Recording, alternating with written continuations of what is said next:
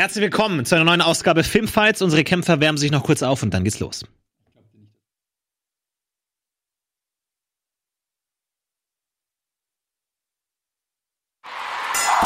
Filmfights.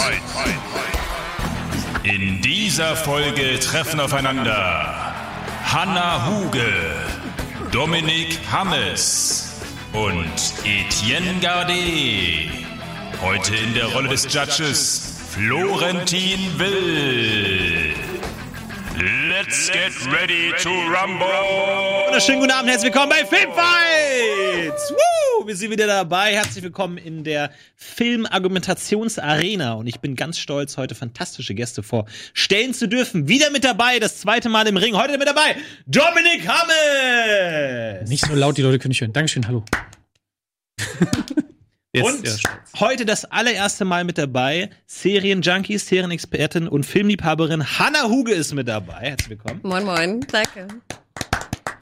Und Etienne Gardet. Schön, dass du da bist. Freut mich, dass du Zeit hattest. Ich freue mich, hier sein zu können. Florentin. Und äh, wir spielen natürlich wieder Filmfights. Es wird insgesamt vier Fragen geben, die unsere Kontrahenten äh, intellektuell, emotional, aber argumentativ spitzfindig, scharfzüngig darstellen müssen. Und ähm, damit die dabei aber keine äh, faktischen Fehler machen, haben wir natürlich die gesamte Kompetenz, die wir haben, ähm, heute hierher gefahren. Heute leider nicht dabei äh, Schröck Abend als fantastischer Ersatz. Heute mit dabei Antje als Fact-Checkerin. Hallo Antje. Einen sehr schönen guten Abend. Hallo Antje. Hallo. Ja, es funktioniert äh, wie immer, ihr kennt es vielleicht. Ähm, es gibt drei Fragen, die ihr jeweils mit einer Antwort zu versehen habt und dafür zu argumentieren habt. Die bringen eine Punkte. Ihr habt äh, am Anfang die Möglichkeit, kurz ein kleines Eröffnungsstatement zu geben und dann gebe ich den Raum frei, dann könnt ihr gegeneinander argumentieren. Die ersten drei Fragen geben jeweils einen Punkt und am Ende gibt's dann noch den Pitch, wo man zwei Punkte abholen kann. Wer nach diesen vier Runden dann die wenigsten Punkte hat, fliegt raus, muss zu Antje auf die Couch. Darf die zu Antje darf zu Antje auf die Couch und die beiden übrig gebliebenen Spieler gehen in die entscheidende Finalrunde und müssen sich Speedfragen stellen. Ja, Antje kann euch kurz sagen, wie ähm, das funktioniert, wie wir zu diesen Speedfragen kommen. Antje. Genau, denn es ist so, dass wir für die Speedfragen auf eure Hilfe angewiesen sind, denn unter dem Hashtag Filmfights wäre es super, wenn ihr ja Fragen für die Finalrunde einschicken könntet und dann suchen wir uns die besten raus. Und ihr kennt ja das ganze Prozedere. Wie gesagt, Hashtag Filmfights unter Twitter und im Forum und so weiter. Also es wäre sehr cool, wenn ihr da fleißig in die Tasten haut. Genau, wir spielen Filmfights, das heißt, ihr müsst für die Filme eurer Wahl argumentieren. Ja, ich achte vor allem auf Emotionalität. Könnt ihr mir Bock machen auf den Film? Könnt ihr mich davon überzeugen, dass die Antwort die richtige ist? Habt ihr euch, habt ihr euch aufgewärmt? Seid ihr warm? Seid ihr bereit? Ja, ich bin äh, bereit. Ja, Florentin. Ich bin äh, entspannt. Ich habe äh, gute Laune. Ich freue mich auf diese fantastische Runde. Ich bin gespannt auf die ähm, Vorschläge. Wir sind alle hier, um Spaß zu haben und eine gute Zeit zu haben. Hier geht es nicht ums Gewinnen, hier geht es darum, die Leidenschaft und die Liebe für Filme zu feiern. Ich habe dich heute Und Serien. Und Serien. und Serien natürlich. Ich habe dich heute gesucht und um dich zu finden, musste ich nur an einer Papierspur entlang gehen, wie du dann in, in Arnos Büro saßt und einen Berg von Papieren deine, deine Argumente vorbereitet hast. Ähm, ja, ich habe gedacht, ich probiere mal was Neues. Ich habe äh, heute mich mal ein bisschen vorbereitet und will einfach mal gucken, wie ist das, wenn man ein bisschen weiß, was, woraus man hinaus will. mal schauen, wie sich das anfühlt würde heute. Äh, Hanna, du bist das erste Mal dabei. Hast du eine Geheimwaffe? Ähm, oh, ich bin ziemlich nervös, mir ist auch ziemlich heiß gerade. Ich überlege nochmal, ob mit Pulli oder ohne. Ähm, ich hoffe, dass, dass die Serienfrage interessant wird. Bei den Filmen schauen wir mal. Ähm, aber ja, ich habe ein paar alte, alte Sachen drin und was Neues. Ich glaube, es war falsch, falsch sortiert, aber schauen wir mal. Na, mal gucken. Und Dominik Hammes, du kehrst zurück ein zweites Mal. Was hast du aus der ersten Runde gelernt? Dass ich wahrscheinlich auch heute nicht gewinnen werde. Naja, Massiv stark. das ist natürlich jetzt so, kann man den Juror nicht beeinflussen, das Nein. kann ich dir schon sagen. Die Mitleidnummer habe ich ausgereizt. Sie mir es nicht ist aber die gefragt. Frage, wer- macht sie? Ja, Also, Das mit wem sein. hat man denn Mitleid? Mit dem der Hook als besten Spielberg-Film bezeichnet. Ja, dann vielleicht. ist ja offensichtlich, dass ich irgendein Problem habe und dann kann man doch ruhig mal Mitleid haben. Gut, ich versuche das Ganze so neutral wie es geht zu bewerten. Ich höre auf das, was ihr sagt, nicht auf das, was ich selber schon in meinem Kopf habe, meine Meinungen zu den Filmen, sondern ich höre auf das, was ihr sagt und ähm, entscheide dann nach bestem Wissen und Gewissen. Und ich würde sagen, wir starten einfach direkt mit Frage Nummer eins.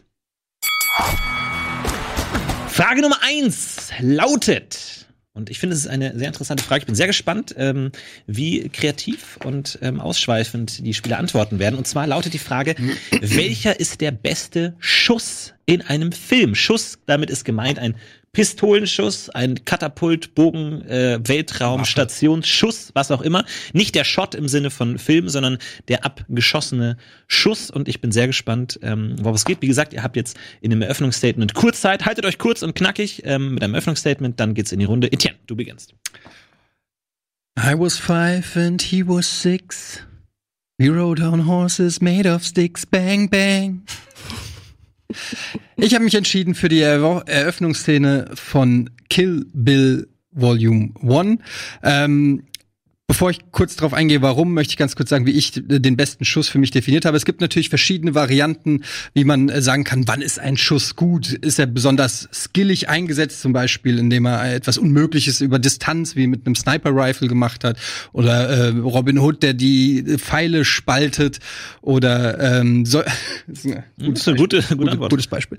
ähm, ja, deshalb, ich habe für mich äh, einen guten Schuss äh, definiert als einen Schuss, der einem äh, im wahrsten Sinne des Wortes immer im Kopf bleibt, ähm, der ähm, auch für die Story, für die Geschichte relevant ist, der einen Impact hat und ähm, gleichzeitig auch gut inszeniert ist. Deshalb ist für mich Kill Bill 1 ähm, dort so wichtig. Es ist direkt die allererste Szene. Wir sehen Uma Thurman auf dem Rücken liegen, in schwarz-weiß, das Gesicht äh, mit Blut verschmiert, wimmernd. Ähm, wir sehen die Hand von ähm, Bill, der, wir sehen, dass er Bill heißt, weil es auf dem Taschentuch steht, ähm, mit dem er ihr den, das Blut aus dem Gesicht wischt.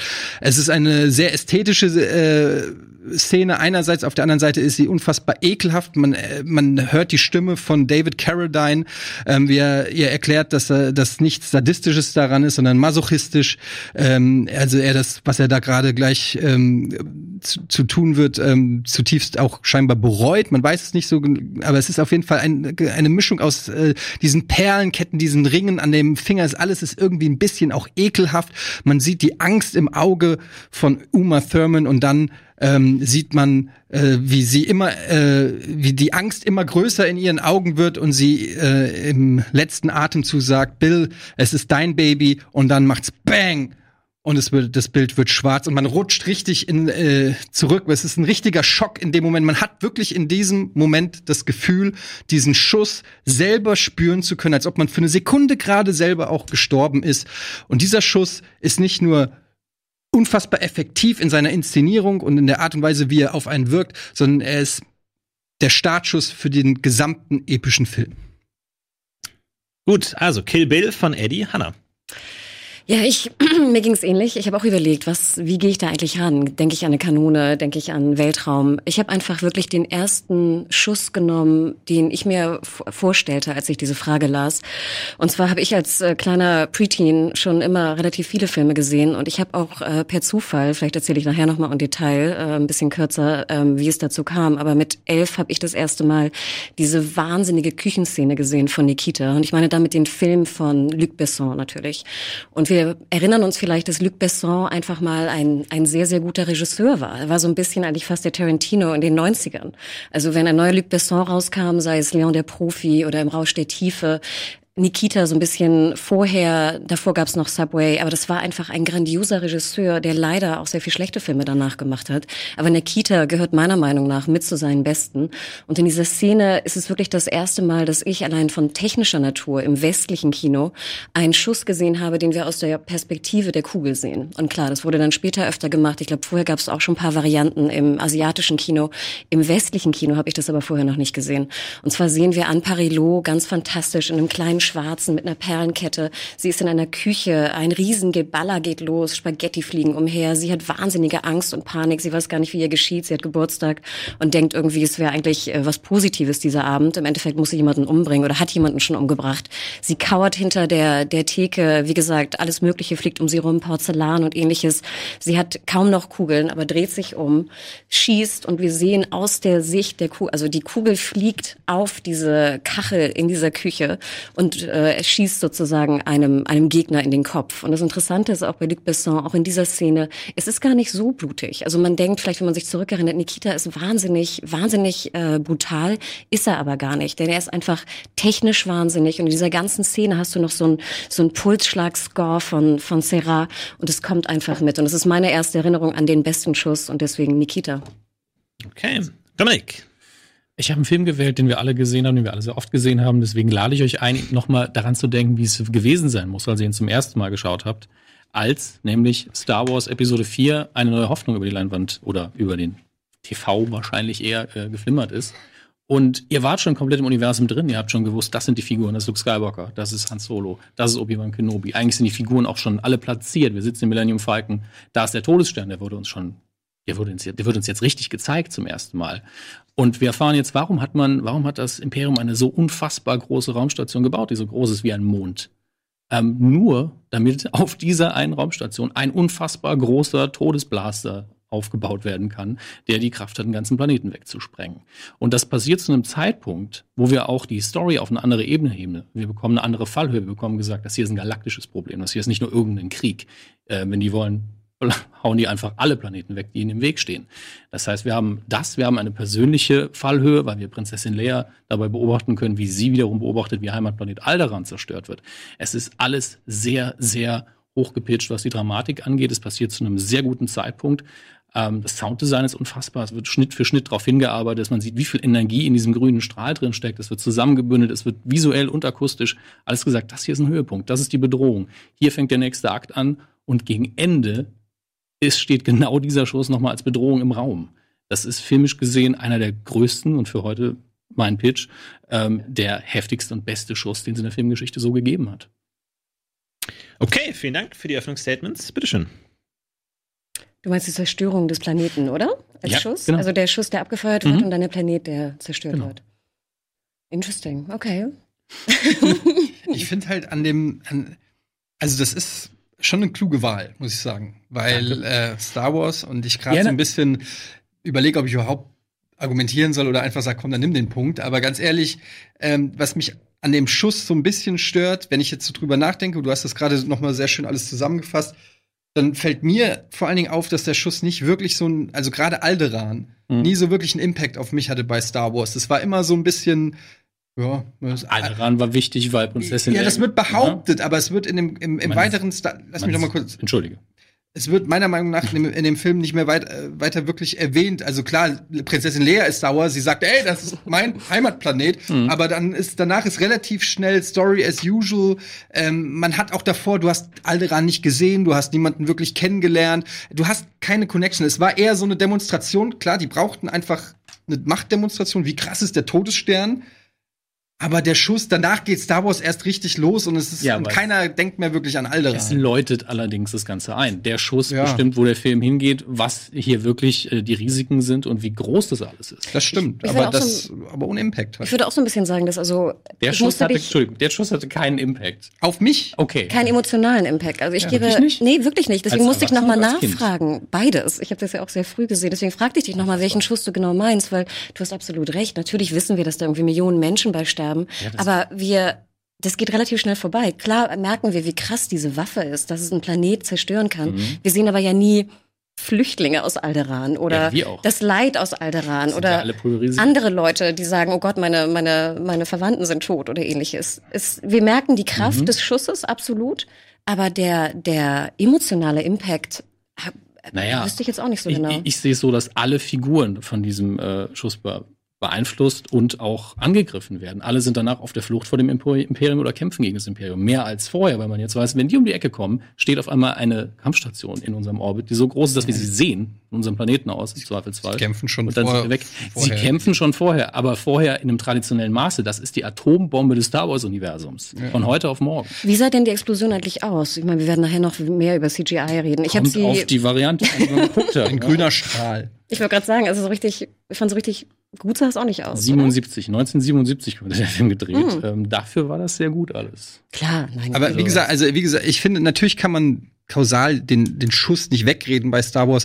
Aber mir geht's einfach auch darum, dass, dass, äh, dass ein, wenn wir wirklich von dem besten Schuss reden, mir geht's nicht darum, dass es einfach nur ein Plot-Device ist. Das hat meine auch. Ohne, Ja, äh, ohne, ohne den Schuss äh, gegen Uma Thurman würde es keine, Re keine Revenge-Flick geben. Insofern äh, ist, ist, ist das auch gegeben. Aber bei meinem Schuss finde ich, und das ist, ich kenne einfach keinen Film, wo, wo du wirklich in dem Moment so richtig ich, ich, du spürst diesen Schuss selber am Kopf, habe ich das Gefühl. Äh, das ist, und das Krasse ist, du siehst ihn noch nicht mal. Dein Schuss bei Nikita ist super inszeniert. Der, äh, der ist ähm, modern äh, für die Zeit, eigentlich seiner Zeit voraus inszeniert. Aber ich finde, ich kenne keinen Schuss in der, in der Filmgeschichte, der, obwohl du ihn noch nicht mal richtig siehst, du siehst weder eine Waffe, Du siehst, äh, du siehst nicht mal den Bösewicht, der, der abdrückt oder so. Du siehst eigentlich nur das Gesicht des Opfers, die Angst des Opfers und du hörst diesen Knall. Und ich finde, das ist eigentlich richtig gemacht. Das ist emotional. Was ist witzig, ich habe, glaube ich, Kill Bill zweimal gesehen, den ersten. Ähm, ich erinnere mich gar nicht mehr so genau an die Szene. Also für mich scheint sie ja auch den Impact mäßig gar nicht Am so Anfang, wenn du den, den, die, die Stiefel, das ist aber natürlich jetzt auch eine persönliche Sache. Genau, absolut ne? Klar. persönlich, Logo. Ähm, du erinnerst dich an Nikita, aber nicht an die, Sze- an die Ja, Eröffnungsszene okay. von Kill Bill. Nee. Okay, aber das muss ich so hast hinnehmen, du aber hast es kann ich als. Argument nicht argumentieren. Absolut, aber ich erinnere mich nicht mehr an das Gefühl, was ich hatte im Kino. Also du meintest ja auch der weißt Schuss, du nicht mehr diese, diese, die, diese eklige Hand von Daryl Car- Carradine, mit, die, die mit der Serviette auch noch so freundlich das Blut wegwischt, das er ihr selber angefügt hat. Mhm. Und du siehst diese, dieses eklige Taschentuch mit Bill. Ich erinnere mich an Uma Thurman mit dem, mit dem schwangeren Bauch. Das ist im zweiten Teil. Genau, Da das erinnert mich sehr extrem. Ich muss aber auch sagen, dass ich genau das von Tarantino erwarte. Also es ist klar, es ist super gemacht, aber ich bin so, ja, okay, okay, okay. Also okay. finde ich erstens mal überhaupt nicht. So eine Szene hat er ja davor überhaupt Nein, in keinster ich Weise erwarte gemacht. von ihm immer geil inszenierte Gewalt. Ja gut, aber 99 der Fälle. das Deswegen überrascht mich ja Kill Bill jetzt, 2, so, wo viel weniger davon ist. Und wo in meinen Augen auch der bessere Schuss ist. Es sind ja aber eigentlich Shotgun ein, aus dem Wohnwagen raus in den fand ich viel viel besser. Also ich weiß ja nicht, habt ihr Nikita gesehen? Du hast ihn wahrscheinlich gesehen. ich habe ihn gesehen, ne? aber das ist äh, auch schon lange, lange her. Ja. Er ist ja auch ziemlich alt. Ich muss jetzt trotzdem noch mal eine Lanze brechen. Also auch an jeden, Gerne. der. Ich merke ja schon, dass es ein bisschen untergeht. Ist auch zu Recht. Ist ja schon, ist von 1990, ne? Also Niemand ist ja sagt was schon. gegen den Film. Ich glaube, den finden wir alle gut. Aber erinnert ihr euch noch an diese Szene, weil das nämlich wirklich an Parillo mit den Spaghetti auf den Kopf in der Küche zittert? Ich glaube, die Spaghetti ist das Einzige, was ich im Kopf Sie erschrickt sich sogar. sie erschrickt sich sogar über den Schuss. Und das fand ich immer sehr, sehr bezeichnend, dass du damals ein, eine weibliche Heldin hast. Und ich meine, Besson hat es ja versucht, wieder neu zu machen jetzt. Und es hat ja kläglich auch mehr oder weniger gescheitert. Das ist ja immer wieder. Genau, aber damals hat es wirklich ja noch funktioniert und du hast wirklich einen so verletzt, eine so verletzliche Heldin, die da einen so krassen Schuss abgibt. Und ihr habt absolut recht, es ist natürlich ein, ein technischer Schuss, der aber damals natürlich bahnbrechend war, du hast absolut recht. Und nachher sozusagen, sie hat keine, keine Munition mehr und das ist vielleicht sogar fast die bekanntere Szene auch, springt sie ja in diesen, in diesen Schacht, ne, während äh, die Granate hochgeht und Feuer überall und sie kommt, kriecht dann so aus dem Salat ungefähr raus. Ähm, aber das Wahnsinnige ist, dass wirklich, wenn man diesen Schuss sich heute nochmal anschaut, einfach wie, wie genial es damals war. Warum? Warum ist er so genial? Du hast ja gesa- selber gesagt, viele haben es auch gemacht. Warum ist gerade der so gut? Weil es alles das erste Mal war, dass es gemacht Aber warum ist er wurde. so gut? Das erste Mal. Aber war es wirklich das erste? Das ist erstmal im westlichen Kino, ne? Ja gut, aber warum ist das entscheidend? Weil wir es vorher noch nie gesehen haben. Na, du, du kannst ja auch äh, asiatisches Kino dir angucken im Westen. Ja, aber du hast ja in den 90 oder in den 80ern hast du noch nicht so viel asiatisches Ich Kino habe im nur Westen John Woo geguckt. äh, Also äh, In gerade den deshalb. frühen 80ern? Naja, also als so in meiner Jugend, ja, klar. Echt? Also so Okay. nein, in den 90ern halt, ja.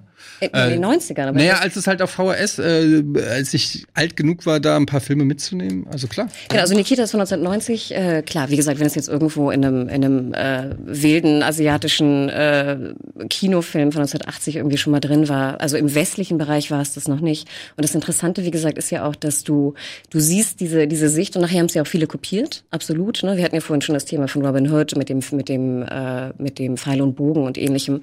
Ich finde trotzdem, dass es immer noch eigentlich die, die, dieses erste westliche Mal war, dass, wie gesagt, Luc Besson einfach wirklich jemand war, den viele kopiert haben. Und das vergessen wir immer so ein bisschen, wenn wir heute immer über Tarantino reden und Co. Ja, ich muss aber auch sagen, dass äh, Nikita auch eine, fast eine weibliche Form von Die Hard äh, stellenweise ist. Ähm, also ich finde äh, Luc, Luc Besson äh, überragend und ähm, ich glaube auch, dass er viele äh, viele Sachen äh, hat, die die ihm nachempfunden wurden, aber er ist auch genauso einer, der sich an anderen Sachen bedient hat. Ich finde jetzt ehrlich gesagt fehlt mir da so ein bisschen außer dem stilistischen, dass es irgendwie, dass man die Kugel aus aus der Sicht der Kugel gesehen hat, fehlt mir da jetzt trotzdem so ein bisschen dieses äh, bei euch beiden bei, beide Pitches sind gute Schüsse in ihren Filmen wichtig, gut inszeniert, aber mir fehlt bei beiden irgendwie jetzt so eine emotionale Bindung. Ähm, möchte auch noch mal kurz darauf aus dass nach diesem Schuss dieser Song von äh, Nancy Sinatra kommt, das muss man mit äh, noch mit einbeziehen. My Baby Shot Me Down, Bang Bang. Das ist schon in seiner gesamten Inszenierung schon schwer, finde ich. Äh, also das ist schon richtig geil. Gut, also ich würde sagen, ich habe äh, genug gehört. Ähm, wir gehen ganz kurz mal zu Antje rüber. Gab es Fakten, die du checken konntest? Hast du was ausgegraben? Es ist natürlich ein bisschen schwer, so Sachen, ich sag mal, zu recherchieren, die sehr auf Subjektivität irgendwie beruhen. Also so Kameraperspektiven, was soll man da jetzt irgendwie genau suchen? Äh, deshalb ähm, gab es so sinngemäß nichts, was ich recherchieren konnte. Aus der Community kam noch als Vorschlag für den besten Filmschuss unter anderem der aus sieben, was ich eine wahnsinnig gute Antwort fände. Viele gehen auch so in die Richtung, ähm, was so Drogenschüsse und so weiter angeht, was dann so ein bisschen abstrakter wäre, aber es war ja von vornherein, ging es ja doch mehr in die Richtung, dass man das so auf Waffen und so weiter bezieht. Und ähm, ich fand die Argumentation von allen dreien gut. Ich muss tatsächlich sagen, dass soll ich schon sagen, in welche Richtung ich so ein bisschen tendiere oder würde dich das beeinflussen, Valentin? Äh, ich, ich kann ja erstmal mein, mein Urteil abgeben. Ähm, also wir haben so ein bisschen wieder das Problem, dass, dass ähm, hier ähm, äh, Etienne und Hannah erstmal sehr lange auf Dominik eingehackt haben, weswegen sehr lange dieser, dieser Star Wars-Schuss erstmal im Vordergrund stand, sehr viel darüber gesprochen wurde. Ähm, ich finde es aber gut, äh, Han, äh, Hannah, du bist das erste Mal hier und hast gleich die patentierte Filmfights äh, Timo Hahn-Argumentation äh, genommen, nämlich ich kann mich nicht dran erinnern, also ist es schlecht. ähm, die, die sieht man häufig häufig. Tino Hahn hat sie das erste Mal hier ähm, eingebracht. Ich glaub, das ist so schlecht habe ich nicht gesagt, oder? Ähm, ich habe nur gesagt, ich kann mich nicht dran erinnern. Du hast, ich kann mich nicht dran erinnern, also kann es nichts Besonderes gewesen sein. Ähm, wie gesagt, dein Gedächtnis ist kein Argument dafür, ob etwas gut ist oder schlecht. Das kann ich nicht als Argument durchgehen lassen, weil ich weiß auch nicht, vielleicht erinnerst du dich dran und sagst es nur. Ähm, ja, also ähm, Schuss, wie gesagt, ein bisschen abstrakt. Wir haben für so ein bisschen verschiedene Herangehensweisen gesehen. Eddie, du hast so ein bisschen die Szene an sich beschrieben. Was kam davor, was kam danach? Die Hand irgendwie, der Schuss selber, nur es wird schwarz ähm, habe ich insgesamt nicht so hundertprozentig verstanden, was den so besonders macht hier. Ähm, ehrlich gesagt, an, ansonsten bei ähm, Hannah, du hast oft gesagt, der, der Schuss, diese Technik wurde danach sehr oft kopiert und sie war sehr früh. Ich verstehe nicht, warum es den gut macht. Nur weil jemand irgend alles muss irgendjemand zum ersten Mal machen das ist kein Grund für mich, warum er so wahnsinnig gut deswegen sein soll. Also dann, ich hätte mir gewünscht, dass du dann sagst, okay, alle haben es kopiert, aber genau aus dem Grund kommen die näher an das Original dran. Ähm, das hat mir so ein bisschen gefehlt. Äh, Dominik, du hattest es schwer am Anfang, alle haben sofort auf dich eingehackt, glaube ich, weil man deine Szene auch am ehesten noch im Kopf hat. Ähm, so, ich finde, du hast das auch gut beschrieben. Du hast gesagt, irgendwie der Aufbau dahin, man sieht wirklich, was für eine Kraft dahinter steht. So, du hast wirklich diese ganzen Szenen, Schuss für Schuss, Einschalter, dann wird das aufgeladen und dann geht das los.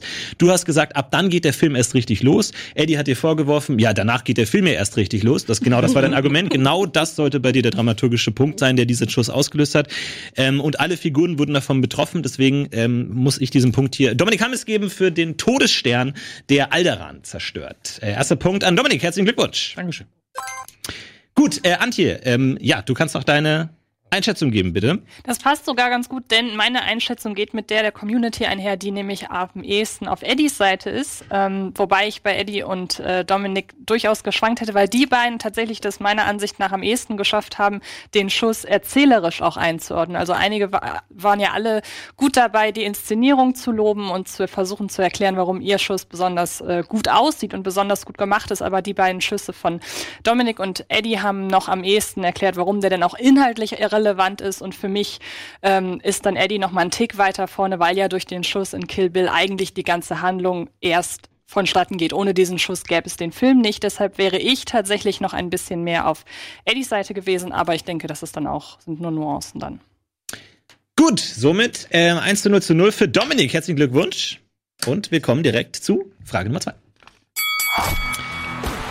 So, Frage Nummer zwei, die heiß erwartete Serienfrage von Hannah. Ähm, und zwar lautet die Frage, welche Serie hätte früher enden sollen? Und ich bin sehr gespannt darauf, was ihr zu sagen habt. Hannah, du fängst hier an. Puh, ja, also natürlich eine, eine große und viel diskutierte äh, Frage in der Serienwelt. Und ich glaube, das Erste, was ich auch dachte, was ihr vielleicht irgendwie pitcht, wäre etwas wie, wie Lost oder How I Met Your Mother. Das sind so die üblichen äh, Diskussionen, die da eigentlich hochkommen. Im Endeffekt habe ich mich für etwas entschieden, was auch wieder etwas älter ist. Ich hoffe, ihr verzeiht und ich hoffe, die Community ähm, denkt auch mal an diese Serie, denn sie ist so ein bisschen in Vergessenheit geraten. Und zwar geht es um Babylon 5. Babylon 5, manche erinnern sich, lief ja auch ähm, im, bei ProSieben, auf ProSieben im deutschen Fernsehen ähm, eigentlich eine, eine Space Opera, fantastisch geschrieben, mit Abstand meiner Meinung nach, und ich glaube, viele Serienwissenschaftler folgen da auch, eine ganz fantastisch geschriebene Serie, die so konzipiert wurde, dass sie wirklich über fünf Staffeln geht. Und diese Geschichte stand auch anfangs schon fest. Äh, J. Michael Straczynski ist der, der Autor, der ist ja auch manchen, auch Comic-Fans bekannt mittlerweile, hat ja wahnsinnig viel geschrieben, viel Output gemacht. Von den 110 Folgen hat er 92 selber geschrieben, etwas, was wirklich verrückt ist heutzutage in der heutigen Serienwelt. Und warum ich glaube, dass das das perfekte Beispiel ist und der perfekte, der, die perfekte Serie zu nennen, warum etwas früher hätte enden müssen, ist nämlich so, dass diese auf fünf Staffeln ausgelegte Serie äh, Anfang der vierten Staffel eigentlich so schlechte Quoten hat, dass sie enden sollte. Und das Ding ist, was äh, JMS, ähm, J. Michael Straczynski gemacht hat, ist, er hat das Ende schon gefilmt und hat sozusagen ähm, hätte es schon ab, also hätte die Geschichte komplett schon in die vierte Staffel hat er reingedrückt, damit man irgendwie zum Ende kommt, dreht das Ende und im letzten Moment mehr oder weniger wurde die Serie dann doch noch verlängert. Und er hat das Ende, was er schon gedreht hatte, einfach statt am Ende der vierten hat es am Ende der fünften ausgespielt und hat sozusagen einfach noch den Zeitkram, den, den er noch nicht so hundertprozentig abgeschlossen hat, in die fünfte gequetscht. Aber deswegen ist es eigentlich, also man könnte wirklich in der fünften Staffel das Ende der Serie nehmen, ans Ende der vierten klatschen und schwupp wäre die Serie perfekt und hätte ein Ende. Und deswegen ist es eine Serie, die einfach zu lange lief. Okay. Also sie hatte schon ein Ende. Gut, wunderbar. Ähm, Dominik, welche Serie ist zu lang? Under the Dome ist viel zu lang, obwohl sie nur drei Staffeln hat, ist sie viel zu lang. Er basiert auf einem Roman von Stephen King, der, ich glaube, im Deutschen 1067 Seiten oder so hat. Ähm, bitte nicht fact-checken, 1000 Seiten grob reicht das wirklich.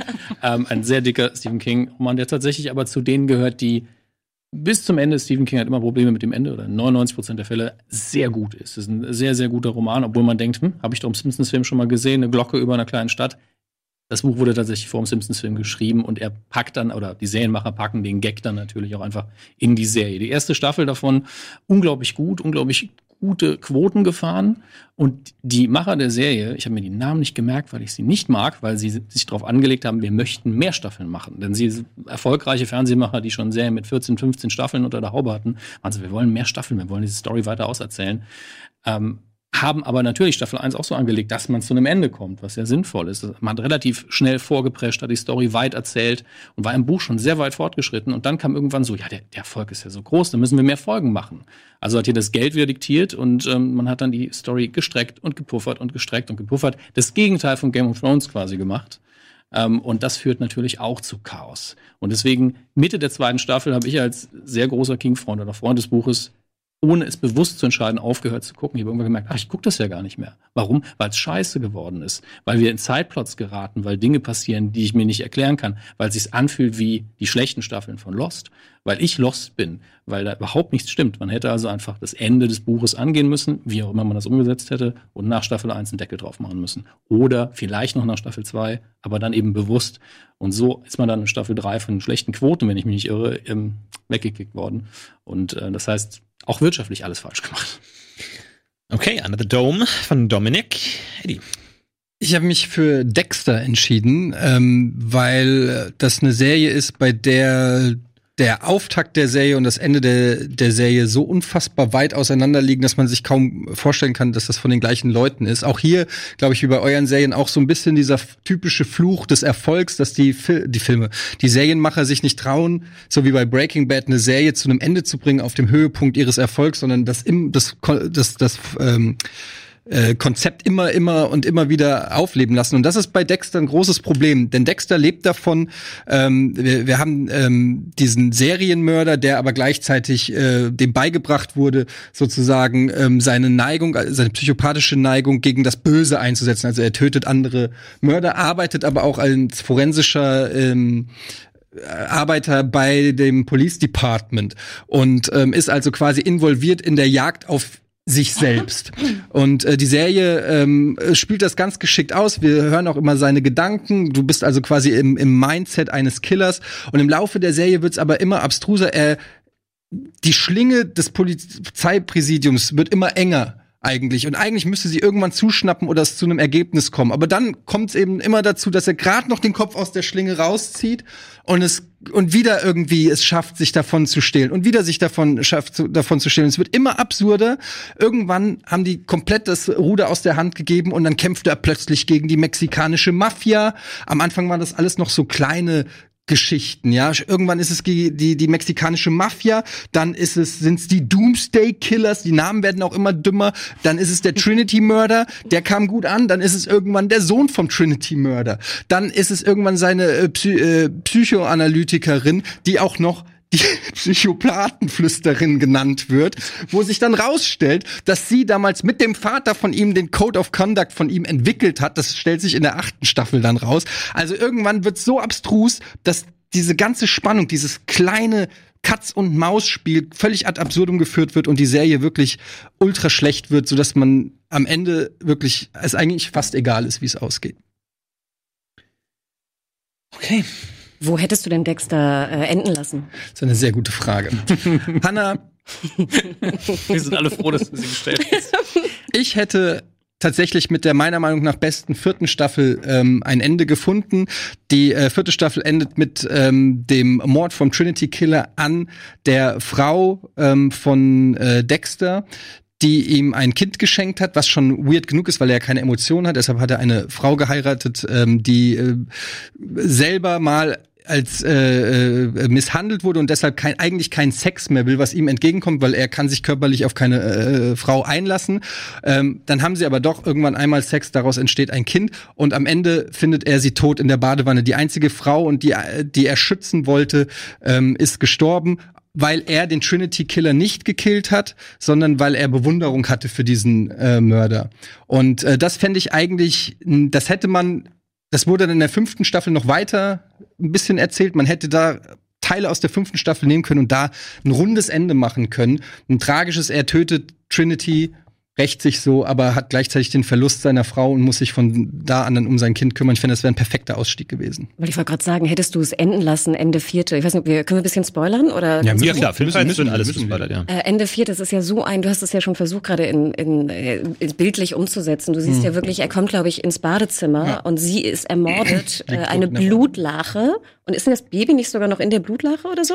Man hört es, glaube ich, schreien. Ich weiß es Also nicht ich sehe genau. komischerweise das Baby vor mir in der Blutlache, aber ich dachte mir, wenn das jetzt der Cut gewesen wäre, das Ende von Dexter. Nee, nee, also man muss es natürlich schon umschreiben. Ich würde jetzt nicht einfach einen Cut an der, an der vierten äh, Staffel machen und dann sagen, damit, Okay. sondern man muss es dann natürlich noch ein bisschen ausschmücken, Teile vielleicht, also der, der Mörder lebt ja auch noch, so könnte man, glaube ich, die Serie nicht beenden. Genau, weil ich, weil ich würde ja sagen, sie musste ja weitergehen nach der vierten. Und ich fand zum Beispiel die fünfte hat mir inhaltlich sehr gut gefallen. Das war ja die mit, mit Tommy Lee Miller, meine ich, ne? Und hier Tick, Tick, Tick, ne? Dexter bekommt eine neue Freundin, Joya Stiles. Ja, die fand ich furchtbar. Und dann jagt er die, die Ich Vergewaltiger von ihr. Genau. Ist das nicht die Frage, verliert man nicht ein paar gute Folgen dabei? Also ich habe Dexter nicht so verfolgt, weil ich konnte mit der Sendung nie was anfangen, obwohl ich weiß, dass sie gut gemacht ist. Einfach nicht sympathisch für mich. Ähm, aber verliert man in den Staffeln nicht paar gute Folgen? Du hast die wahrscheinlich alle gesehen. Ja, und äh, wie gesagt, also ich fand die, die fünfte mochte ich sehr, sehr gerne. Ich würde dir in Teilen recht geben, dass man äh, früher hätte enden sollen. Das Problem ist nur so ein bisschen, dass ich immer denke, wo eigentlich? Weil es noch so viele offene Plots gab, dass ich denke, vielleicht hast du recht, man hätte sie alle in die fünfte stopfen können.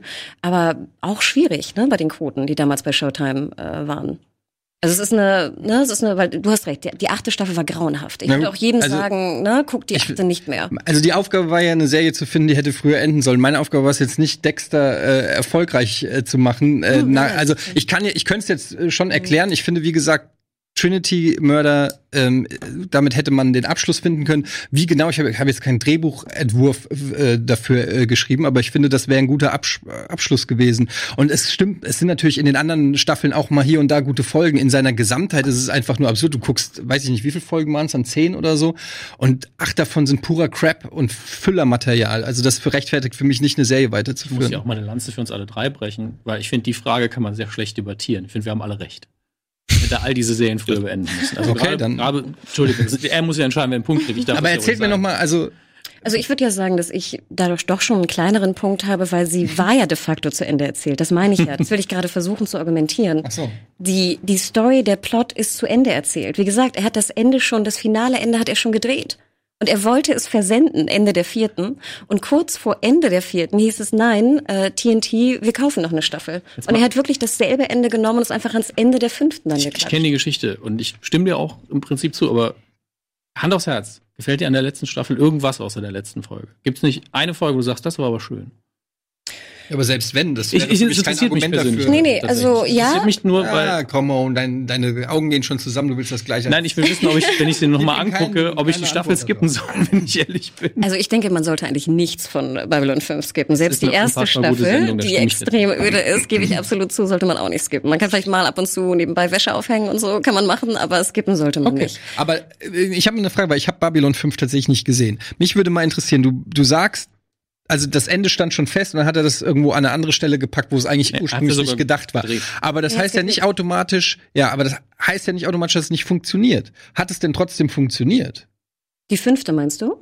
Ja, das Ende, wie er, was du gerade erzählt hast, was er schon abgedreht hatte und unbedingt benutzen Wie wollte. gesagt, er hat, es hat so funktioniert, dass zum einen war er sehr, sehr vorsehend. Ne? Wir kennen ja alle, glaube ich, dieses furchtbar unbefriedigende Gefühl, wenn eine Serie endet ohne Ende. Und das wollte er auf alle Fälle Mhm. so vermeiden. wie bei Dexter zum Beispiel. Das hatte ja eine Art Ende. Hm. Die Autoren haben ja schon ein Ende geschrieben. Es war aber nicht das, was wir wollten. Und keiner wollte. Weiß. Ähm, aber äh, zurück zu deiner, äh, zu deiner Frage. Es ist wirklich, die Geschichte ist auserzählt. Er hat die kompletten fünf Staffeln dann in vier Staffeln gequetscht. Er hat es sozusagen, er hat es so reingequetscht, hat noch zwei Filme von Warner bekommen, wo er noch so ein paar Sideplots hätte zu Ende machen können. Aber nochmal, aber die, das ist doch gut gewesen, oder nicht? Was ist gut gewesen? Die Serie. Die Serie insgesamt war sehr gut, ja. Aber die fünfte brauchte es nicht, um eine gute Serie zu machen. Das meine ich ja. Das ist der, weil, wie gesagt, als wenn ich die Frage lese, was, welche Serie ist zu lange gelaufen, dann meine ich das sozusagen eher im Positiven. Dass sie noch eine Staffel bekommen haben, die sie eigentlich nicht brauchten, weil die Serie fertig war und Ja, deswegen ich zu ich lange verstehe das nur. ist. Ich finde, ich gucke, solange die Serie nicht scheiße ist, gucke ich es mir halt auch gerne an. Von mir aus kann man sagen, ja gut, das hätte man auch in weniger äh, Zeit erzählen können oder so, aber solange es Spaß macht, solange es funktioniert, gucke ich es mir auch gerne an. Das ist ja auch eine, das ist ja das Schöne an Serien. Deshalb frage ich, deshalb ist für mich das Entscheidende, ob es funktioniert, ob es Sinn macht, ob es, ob es noch in sich schlüssig ist. Also da kannst du jetzt natürlich diskutieren. Ich würde sagen eher weniger, muss ich jetzt ja auch sagen. Ja. Aber natürlich, wenn du mich fragst, gab es da noch Momente in 22 Folgen, die mir gefallen Das war eine haben? gemeine Frage natürlich von einem waren da Serienfreund Momente. zum anderen. Das Hätte ich es aber lieber, ganz ehrlich, ich hätte es lieber gehabt und ich glaube viele Babylon 5 Fans da draußen auch, dass er wirklich anfangs gewusst hätte, okay, hier äh, JMS, du kriegst keine fünf Staffeln, du kriegst vier, mach es schön in vier fertig, dann wäre die erste auch schneller gewesen und dann wäre es ein perfektes Ganzes gewesen. Jetzt ist es so ein halb perfektes Ganzes. Ganz kurz noch zu Under the Dome. Was außer der Tatsache, dass es nicht ganz mit dem Buch von Stephen King zusammenpasst, was genau, was außer der Tatsache hat dich gestört? Es wäre mir egal, wenn es ganz abweicht vom Buch als Prinzip. Eine Adaption hat alle Freiheit der Welt, irgendwas anderes zu machen, solange es funktioniert. Aber es hat nicht funktioniert. Aber, aber kurze Frage, Dominik. Ich habe Dome, glaube ich, nur die erste Staffel gesehen. Und ich Warum weiß, dass wohl? alle, alle King-Fans haben sich super aufgeregt, dass es mit dem Buch gar nichts zu tun haben solle. Bis auf die Grundprämisse. Ja, das- und dass schon Ende der ersten Staffel alle meinten, das wäre einfach Blödsinn und Schwachsinn. Ja, aber das sind leider Gottes die King-Fans, die halt dann sagen, es steht auf Seite 17, aber das, und wenn das dann nicht in der Serie zu sehen ist, ist es scheiße. Die, die Leute gibt's eben. Ja, aber die Plotlines in der ersten Staffel waren doch schon hanebüchend. Ich kann mir nicht vorstellen, Es dass ist eine King das Glocke um diese Stadt rum. Natürlich ist der Plot Hanebüchen. Ja, aber so die Simpsons sind alle gelb, das ergibt auch keinen Sinn. Ja, aber die Sideplots waren schon crazy. ich finde, bei, de bei deiner Serie finde ich eher interessant, du sagst, die hätte früher enden sollen. Ja. Man könnte aber vielleicht auch argumentieren, vielleicht hätte die Serie einfach noch ein bisschen mehr Zeit gebraucht und noch mehr Folgen gebraucht, um das Ganze besser zu gestalten. Weil das, das, das ist zum Beispiel bei zwei Staffeln hat die oder drei. Drei. Das drei Staffeln. hat ungefähr ich finde, das ist halt bei einer Streit. Dann, dann reden wir vielleicht einfach von einer schlechten Serie oder so. Aber wenn man sagt, Die Staffel- drei Staffeln sind schon zu viel, dann habe ich irgendwie das Gefühl, Nein, die Serie ist einfach Okay, crap. Bei, bei ganz kurz, Ja. bei, bei Dexter ist es ja so, ähm, die haben immer weitergemacht. Die haben immer Okay. weitergemacht. Du denkst dir, Leute, Leute, Leute, hört doch mal auf jetzt. Okay. Es ist, es ist vorbei. es Verstehe, ist was du vorbei. meinst. Ich bringe es auf den Punkt, ähm, damit äh, Florentin auch gleich mich abwürgen kann. Ähm, die Sache ist die, die erste Staffel lief sehr gut dramaturgisch. Die hat Spaß gemacht. Klar, die Sideplots waren crazy. Aber, sagen, es- aber die Serie ist halt ein verrücktes Szenario, muss man auch dazu sagen. Klar, der Anfang Man war will ja super. rausfinden, was ist das? Das ist ja die große Frage. Was, war die zerteilte Kuh, ne? Die zerteilte Kuh war Das war super. Wahnsinn. Und dann merkst du schon gegen Ende der Staffel, als klar wird, wir machen noch weiter. Wie auf einmal die Dramaturgie sagt, oh, wir müssen uns viele Sachen offen halten. Und in der zweiten Staffel geht man noch mehr in die Ganz kurz, ich will noch einmal sich, ganz kurz. Du hast jetzt zweimal gesagt, es funktioniert nicht. Ja. Mehr, mehr. Was heißt das? es Ähm, funktioniert Die nicht. Was heißt das? Storyfäden gehen auf einmal in die Breite. Du verlierst komplett die Orientierung als Zuschauer. Du weißt nicht, warum soll mich das jetzt interessieren? Was macht die Figur? Es wird einfach viel mehr eingeführt. Du bist verwirrt. Du verstehst nicht, warum man einen Spannungsbogen, der vorher hier war, einfach da hängen lässt, einen anderen aufbaut. Das heißt, du verwirrst das komplette Publikum. King-Fans wie keine, völlig egal, weil so viel neues Zeug dabei ist, dass man auch nicht mehr weiß, wo man ist. Das heißt, du hast ein komplett verwirrtes Publikum da sitzen und du weißt einfach, du hast gemerkt, sie hatten einen Plan bis hierhin. Sie wollten es Hatten auf Sie einen wirklich einen Plan? Gab es schon ein Ende Sie nach wussten, der ersten? sie wussten noch nicht, ob sie eine Fortsetzung kriegen. Sie haben gesagt bekommen, 13 Folgen kriegt ihr auf jeden Fall und haben sie die ganze Zeit versucht, mehr zu bekommen. Auf erzählerischer Ebene haben sie es aber nicht vorbereitet. Aber ich glaube, Sie hatten auch es kein Ende, ich oder? bleibe dabei. Ich weiß Das nicht, wie ist die klingt eher nach einer. Serie, die mehr Folgen gebraucht hätte, um, um irgendwie ja, zu wenn sie keiner korrigieren guckt als, als und, die, weniger. und die Quotenscheiße sind dann eben nicht. Ja, stimmt, die haben sich, glaube ich, immer verdrittelt, ne? Die, Ja, die erste Staffel Riesenhit und dann ab in den Keller. Also es ist leider die, das Publikum spricht ausnahmsweise für meine Argumentation. Normal bin ich immer. Alles klar. Ähm, dann beenden wir das an der Stelle. Ich gebe noch mal ganz kurz an Antje. Gibt's äh, faktisch noch etwas zu bemängeln bei dir? Ähm, zu bemängeln nicht. Ich möchte nur einmal kurz Dominik auf die Sprünge helfen. Ja. Under the Dome hat exakt 1296 Seiten. Im Deutschen oder im. Englischen? Deutschen dann, ne? Ich habe jetzt in der deutschen äh, Ja. Fassung nachgeschaut und der Serienschöpfer, nach dem du eben gesucht hattest, das war Brian K. Vaughan, wenn du den gemeint hast. Der hat unter anderem auch Sachen für Marvel und DC-Serien gemacht. Und weil vorhin einmal die Frage danach aufkam, äh, welche Serie denn bei der Allgemeinheit so generell von den dreien am schlechtesten ankam, da ist tatsächlich Under the Dome das Schlusslicht, weil ich habe mal die äh, IMDb-Wertungen gecheckt und äh, da hat äh, Under the Dome 6,6, Babylon 5, 8,2 und Dexter kommt immer noch auf 8,7. Also ähm, das Insgesamt. ist so das, wie die Se insgesamt, also Ja. das ist so das, was die Serien, ähm, ja, wie die Allgemeinheit sie aufgenommen hat. Das ist natürlich bei weniger Staffeln aussagekräftiger bei Under the Dome, ne? Das war aber auch grauenhaft. Ja, ist, ist, eine, ist, grauenhaft. Keiner will die Serie auch noch mal sehen. ist eine schwierige Frage, natürlich, weil man es auch bei Serien immer mit unendlich viel Material zu tun hat und wir natürlich jetzt auch in Vorbereitung nicht alles anschauen konnten. Ähm, Hanna und Dominik, ihr habt so ein bisschen einen Sonderfall, weil ihr hattet Dinge, die außerhalb der Serie, die, äh, auf die ihr euch stützen könntet, die objektiv sind. Ne? Also Hanna hat gesagt, von Anfang an waren fünf Staffeln geplant und dann durch diese äh, Produktionsgeschichten und das Ende war auch schon geplant. Das ist objektiv so der Fall. Ähm, und Dominik, du hast dich aufs Buch berufen und hat gesagt, okay, gut, das Buch war schon zu 70 Prozent durch und dann kam noch wahnsinnig viel äh, dazu. Ähm, das äh, sind gute Argumente, aber ähm, ich habe nicht ganz verstanden, wo es inhaltlich sieht. Also hätte ich jetzt Babylon 5 als völlig unbedarfter, wie die meisten ja sind, die überhaupt keine Ahnung haben, was wann gedreht wird und wer wo was plant vor irgendwas, hätte ich da auch gemerkt, dass die Serie zu lang ist. Und du hast gesagt, ohne diesen Teil wäre die Serie perfekt, so nur halb perfekt.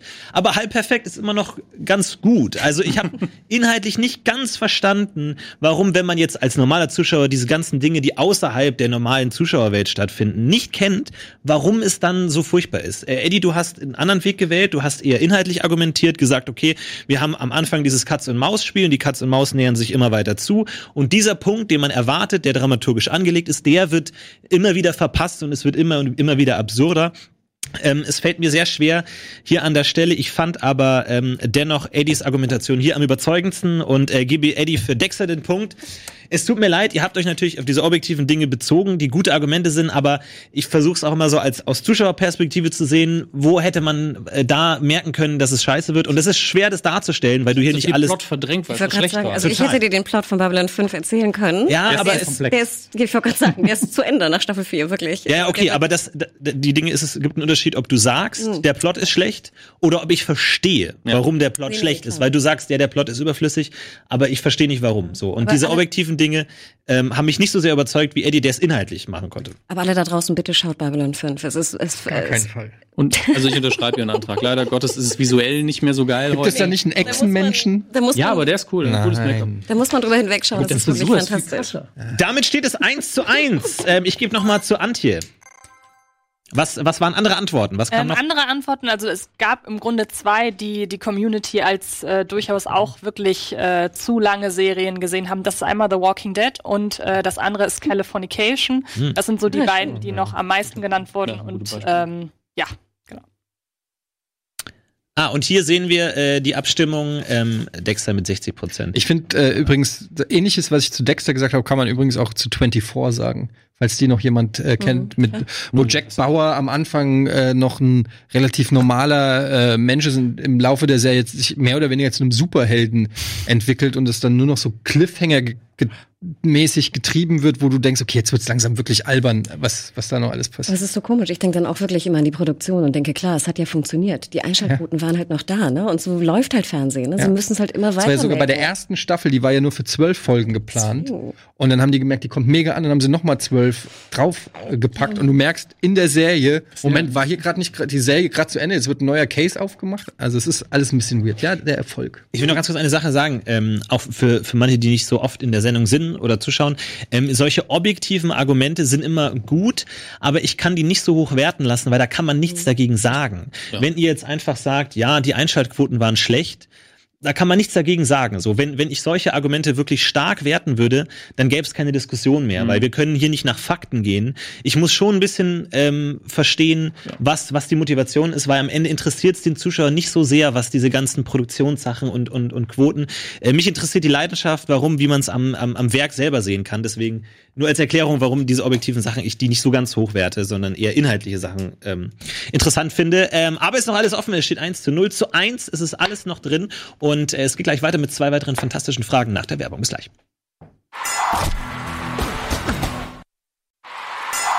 Filmfights. Let's get ready to rumble. Herzlich willkommen zurück bei Filmfights. Ähm, wir sind kurz vor Runde Nummer 3, es steht 1 zu 0 zu 1. Alles noch drin. Es gibt noch eine dritte Frage und dann die vierte Pitchfrage, die zwei Punkte gibt.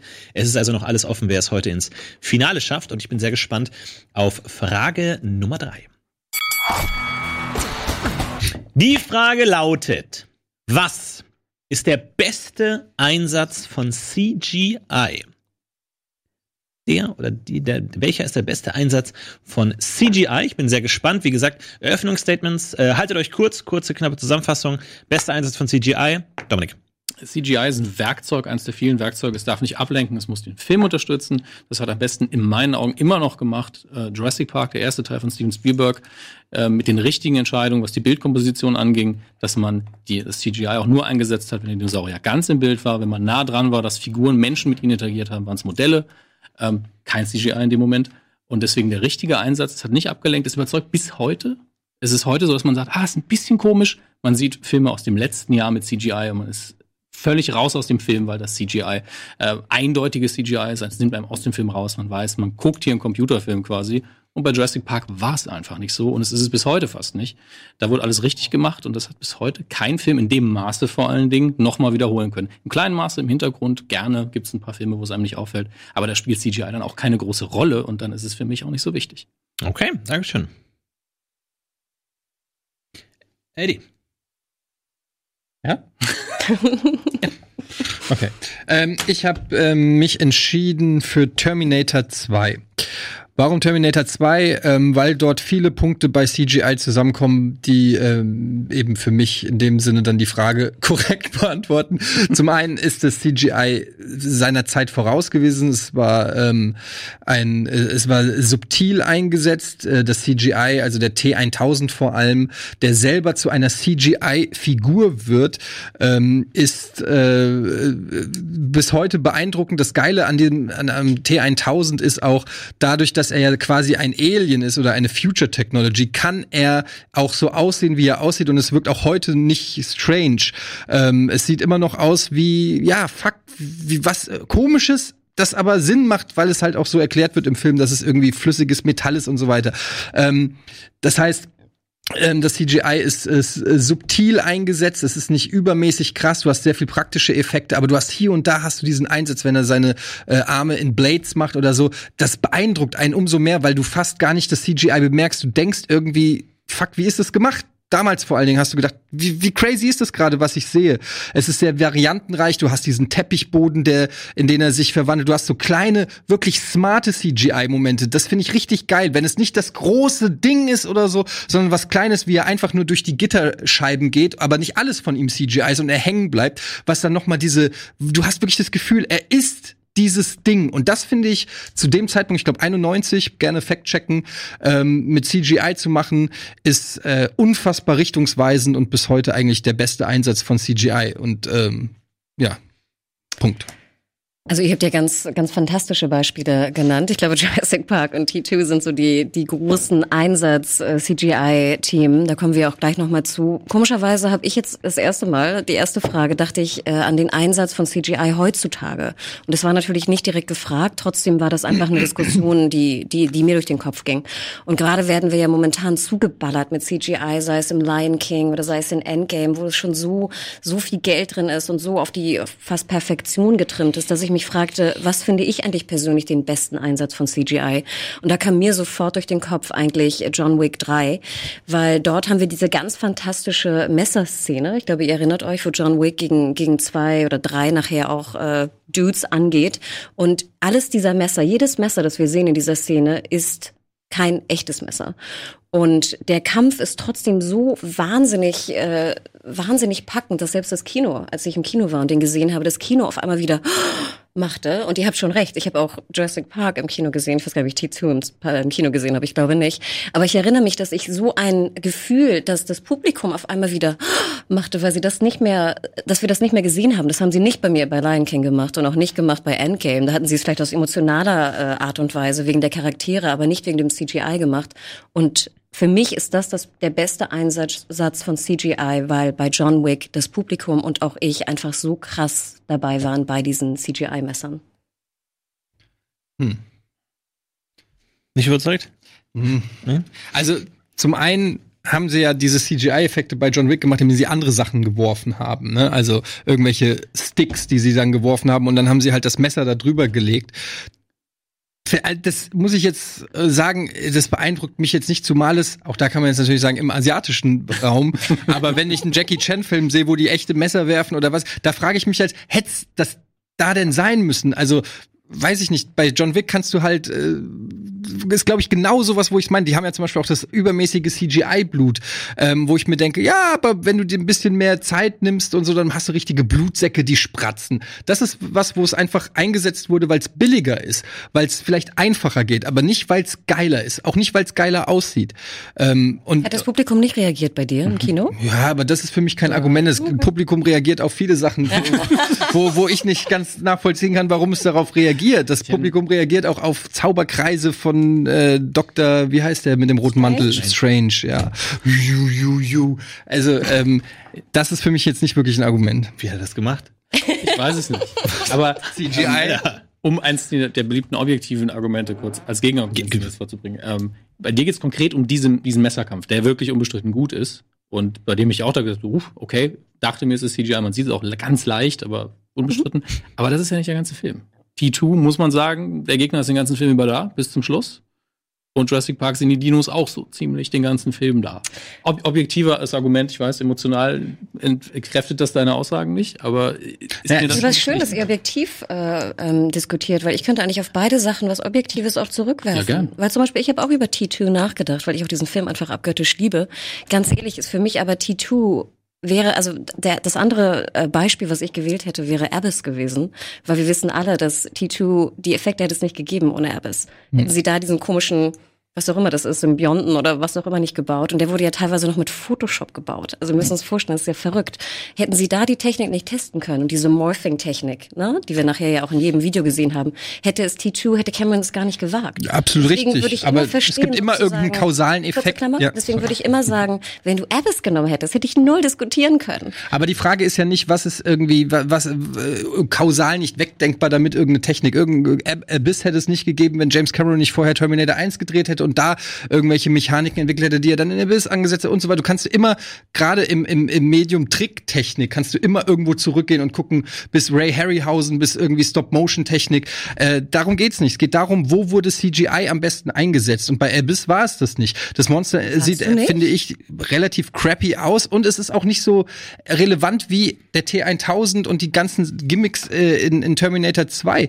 Der, der CGI wird dort zu einer Figur. Es gibt, gut, Jurassic Jurassic Park ist auch eine Figur. aber, aber dort ist wirklich CGI der Gegner. Das finde ich so krass. Äh, nicht nur, dass es geil aussieht, nicht nur, dass es revolutionäre Technik war, wie es eingesetzt wurde, wie es aussah. Natürlich baut das auf der Technik von Abyss auf, aber es hat das perfektioniert. Es ist perfekter, ist eigentlich seitdem fast nicht mehr gemacht worden und es sieht auch heute noch immer noch gut aus. Abyss kannst du ja nicht mehr angucken heutzutage aus Technik, schon. aus, aus tricktechnisch, tricktechnisch. Und so ist es ähnlich geht's mir zum Beispiel auch mit Jurassic Park. Na, das, ich habe auch über Jurassic Ich Park glaube, nachgedacht. das ist aber sehr subjektiv. Ich finde, also Lass mich doch mal kurz nur ein, äh, einmal noch gegen dich schießen. Gealtert. Naja, ich finde, ich habe auch über Jurassic Park nachgedacht und habe mich aber dann eben aus genau dem Grund dafür für T2 entschieden, weil ich finde, dass dass es einfach äh, nicht mehr so den Impact hat wie äh, also der Film Heutzutage würdest du dir angucken und sagen, da könnte man Remaster gebrauchen. Bei Terminator 2 denkst du, es ist immer noch perfekt. Und das liegt daran, dass der T1000 eben so ein flüssiges Wesen ist. Es ist super smart, dass, dass es diese Alien-Kreatur ist. Verstehst du, was ich, Ich- ich meine? Es, verstehe dass genau, es dieses Außergewöhnliche sein kann. Das gibt dem Film einfach dieses besondere, zeitlose. Ich finde, Und das hat Jurassic Ich Park finde nicht. aber, du ähm, hast da zwei Dinge. Also du vergleichst Emotionen und du vergleichst ähm, Originalität, finde ich. Also die Emotion, die du beim T1000 hast, ist diese Bedrohung, dass es der Gegner ist, das hast du ein paar Mal gesagt. Unterschreibe ich. Das ist, du hast echt Angst, gerade früher, wenn du ihn geguckt hast. Er war echt bedrohlich, die Mimik einfach auch, wenn er in der normalen menschlichen Form war. Und dann bist du so, der kann ja alles machen, der kann überall hin, du hast einfach Angst vor dem. Und bei Jurassic Park ist die Emotion nur eine andere. Da ist es Staunen, das ist einfach diese Größe. Und klar, vielleicht hat man es als Kind einfach mehr, dass man dann da sitzt und so, Gottes Willen, ich liebe Dinos und jetzt sind sie so groß und ich glaube das einfach rein visuell, dass die da stehen mit einem Dino. Das ist nur eine andere Emotion. Das ist die Angstemotion, dich vielleicht länger begleitet. Okay. Ich habe Angst nicht ein einziges Mal gesagt. Nein, aber du sagst, es ist der Gegner.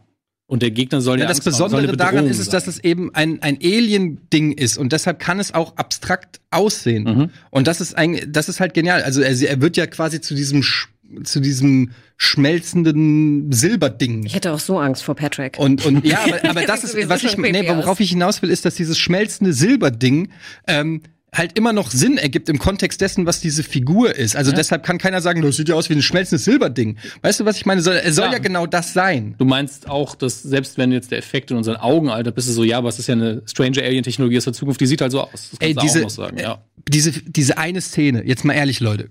Ich liebe Jurassic Park. Aber diese eine Szene, wenn die kleinen Tröpfchen zusammenkommen und sich zusammenfügen, das ist auch heute noch arschgeil. Das sieht unfassbar gut aus. Das ist smarter Einsatz von CGI.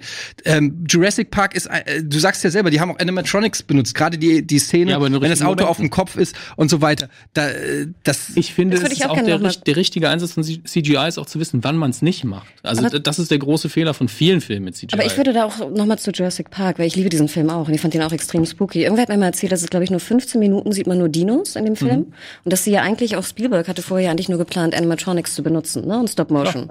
So. Es kam und das und ILM genau Idee. wollte einfach nachts irgendwie hat es in seiner Freizeit irgendwie gebaut und im Endeffekt glaube ich sind es nur knapp fünf Minuten und du siehst kaum. Also du siehst natürlich in dieser totalen, dass Mhm. es natürlich die, die CGI ist nachher, aber wenn du genau wie du schon sagtest, wenn du den T-Rex siehst oder wenn du auch diese Küchenszene siehst, ein Großteil dieser Szenen ist Animatronics und ich frage mich manchmal, wie würde Jurassic Park aussehen, hätten sie nur Animatronics meinte ich, genommen? Und ich würde sogar sagen, er würde funktionieren. würde vielleicht funktionieren, aber ich glaube nicht, dass man diese Größe dann gut hätte darstellen können, weil es, ging es, sah damals, es sah damals schon super gut Natürlich aus. sah super gut auf jeden aus, Fall. aber Spielberg hat ja sogar das Seitenverhältnis des Films ausgewählt, also ein bisschen höher gemacht quasi, um zu zeigen, dass diese Dinosaurier so groß sind. Und mit Animatronics hätte das so nicht Es, funktioniert. es sah schon gut aus und es war damals auch bahnbrechend und man hat wirklich gedacht, fuck, sind es echte Dinos? Wie haben sie es gemacht? Aber, und da möchte ich auch noch mal äh, kurz den Unterschied sagen, auch zu Terminator 2, ist nicht so variant. Es sind halt immer, die- es ist der T-Rex und es sind die Ja, es sind immer Dinos, die Es sind Dinos. Ja. Bei mir, du hast, du hast, ich habe diese Szene beschrieben mit dem, du hast den Boden, du hast, wie er sich reinmorft, äh, du hast das Blade, du Fall hast am Ende, am Ende, wenn er in den reinschießt, dieses komische, äh, an Das sieht ein bisschen komisch aus, das Äh, an, das, das soll, das war ja so ein bisschen eine Hommage an, Funktioniert nicht an, mehr ganz, an John. Carpenters The Thing. Also du hast ganz viele unterschiedliche Varianten, wenn er in den Hubschrauber geht und sich in den Menschen morpht oder so. Du, es sind, es sind, es ist unheimlich variantenreiches CGI und trotzdem ist es nie irgendwie so was riesengroßes Raum. Darf ich dir ein Argument geben? Ich Ja, schätze ich dir. hoffe Ich es. Moment. Nee, ich will ihm wirklich helfen. ähm, weil ich einfach was sehe, worauf du hinauskommst, aber irgendwie bringst du es nicht auf den Punkt, weil das, diese Kreatur der T-1000 zeigt, dass CGI eigentlich kann. Weil ein Dino sich ja nicht verwandeln kann. Und das CGI kann ja theoretisch den Dino auch verwandeln. Also gibt noch keinen Sinn. Deswegen haben sie einen perfekten CGI-Bösewicht zumindest geschaffen. Indem sie einen genommen haben, der jede Form annehmen kann. Also Ja, ich finde, ich ich habe zwei Beispiele genommen, die einfach natürlich fantastische Beispiele sind. Und ich glaube, in keiner Filmgeschichte, wo CGI ein Thema ist, werden sie un unerwähnt bleiben. Ich finde trotzdem interessant, was wir eigentlich daraus gelernt haben. Und wir haben ja auch gesehen, dass in den letzten Jurassic Parks sie eigentlich aus dem alten Jurassic Park nichts gelernt haben. Natürlich nicht. Und dass sie in den späteren Terminator-Filmen auch nichts draus gelernt haben. Jetzt kannst du klar wieder sagen, was ist das für ein Argument? Ja, Kann stimmt auch Terminator 2 nichts für. sehr merkwürdiges äh, Argument, aber trotzdem würde ich sagen, dass gerade John Wick und ihr sagt irgendwie diese diese Blutspritzer hätten nicht gewirkt, aber es war ja wirklich doch relativ zurücknehmend. Sie haben es eingesetzt auf einer auf einer vorsichtigen Art und Weise und trotzdem, obwohl man vielleicht sogar ein Stück weit sieht, dass es Messer sind, die fliegen oder sowas, ne, dass man sieht, dass sie Stöckchen werfen oder ähnliches, hat das Publikum emotional reagiert in der heutigen Zeit. Ja, das aber ist das Publikum hat nicht wegen dem CGI reagiert das, oder so. Das Publikum hat Ja, einfach nur Messer reagiert. sie naja, das Publikum, hat rea das Publikum reagiert, wenn du jemanden ein Messer in den Schenkel rammst, dann sagt das Publikum, oh.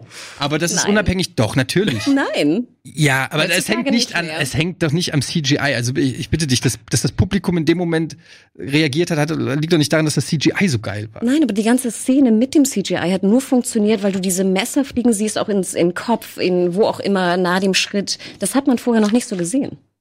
Also das hast du schon gesehen in Filmen wie zum Beispiel The Raid. Gut.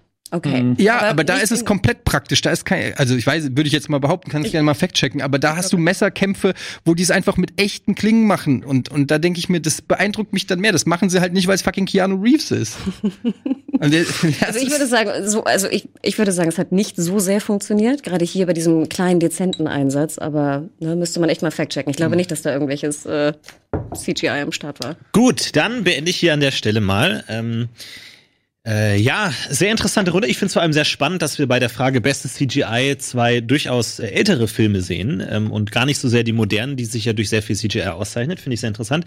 Ähm, es gab drei unterschiedliche Ansätze, was ich super spannend war. Einmal bei Eddie mit der mit dem Fokus auf diese CGI-Figur, die auch klar CGI ist, die wirklich auch nur CGI kann diese Figur tragen ähm, bei, bei Hannah dieses Subtile im Hintergrund, was jetzt vielleicht nicht direkt auffällt als CGI, also wirklich ein modernes, überzeugendes, authentisches CGI.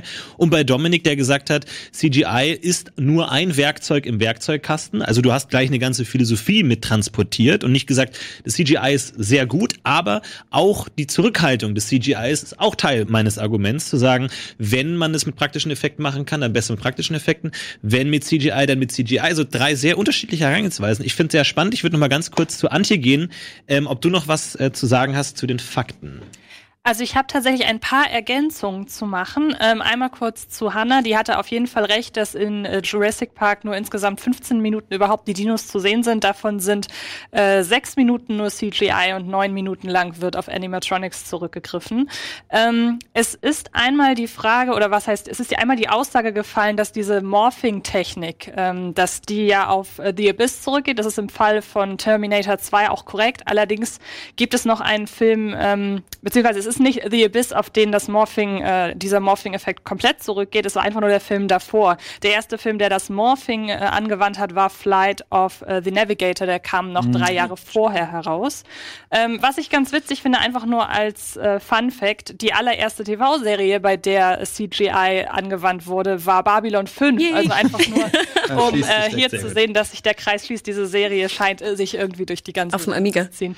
Ähm, Das und war, glaube ich, damals auch ein ganz großes, ich erinnere mich noch, dass das irgendwie äh, so irgendwie ein Selling Point war, irgendwie mit bahnbrechenden neuen Effekten, die es im Fernsehen noch nie gab und sowas. Das wurde groß Ja, sie haben angepriesen. sie haben es wirklich auf dem Amiga gebaut, ne? Ja. Also muss man sich mal reinziehen. Deswegen, wenn ihr Babylon 5 schaut, habt, habt Rücksicht. Das ist auf dem Amiga so aus. gebaut worden.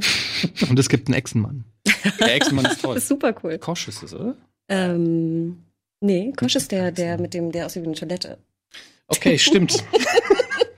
Äh, was, was gab's denn für andere Meldungen aus der Community für, Genau, für das weitere wollte ich Fragen? gerade noch sagen. Es gibt vor allem einen Film, der genannt wurde, der offenbar äh, von den meisten Leuten in Der der. Community genannt worden wäre. Das ist Matrix und ich Ah. glaube, den hätte ich tatsächlich auch genommen. Ich nicht.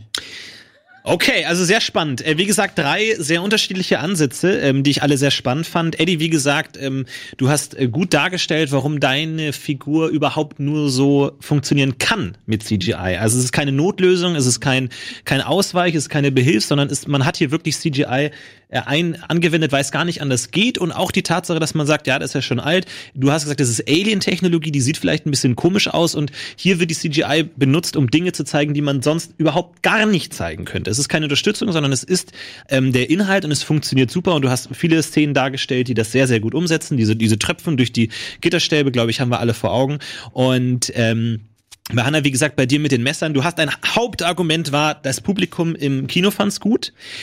Ich, dem, damit kann ich ehrlich gesagt nicht so viel anfangen, weil das kann ehrlich gesagt jeder zu allem behaupten und im Endeffekt ist es egal, was das Publikum denkt. Ich hätte gern ge, ähm, von dir gehört, warum du es so genial fandest, warum diese Messer so wehgetan haben, warum dir diese Messer so wichtig waren. Und ich finde, da hat Eddie gut dagegen argumentiert zu sagen, es ist ja im Grunde einfach nur eine Möglichkeit, diese Szene sicherer und ein bisschen billiger zu machen. Man hätte es auch anders machen können.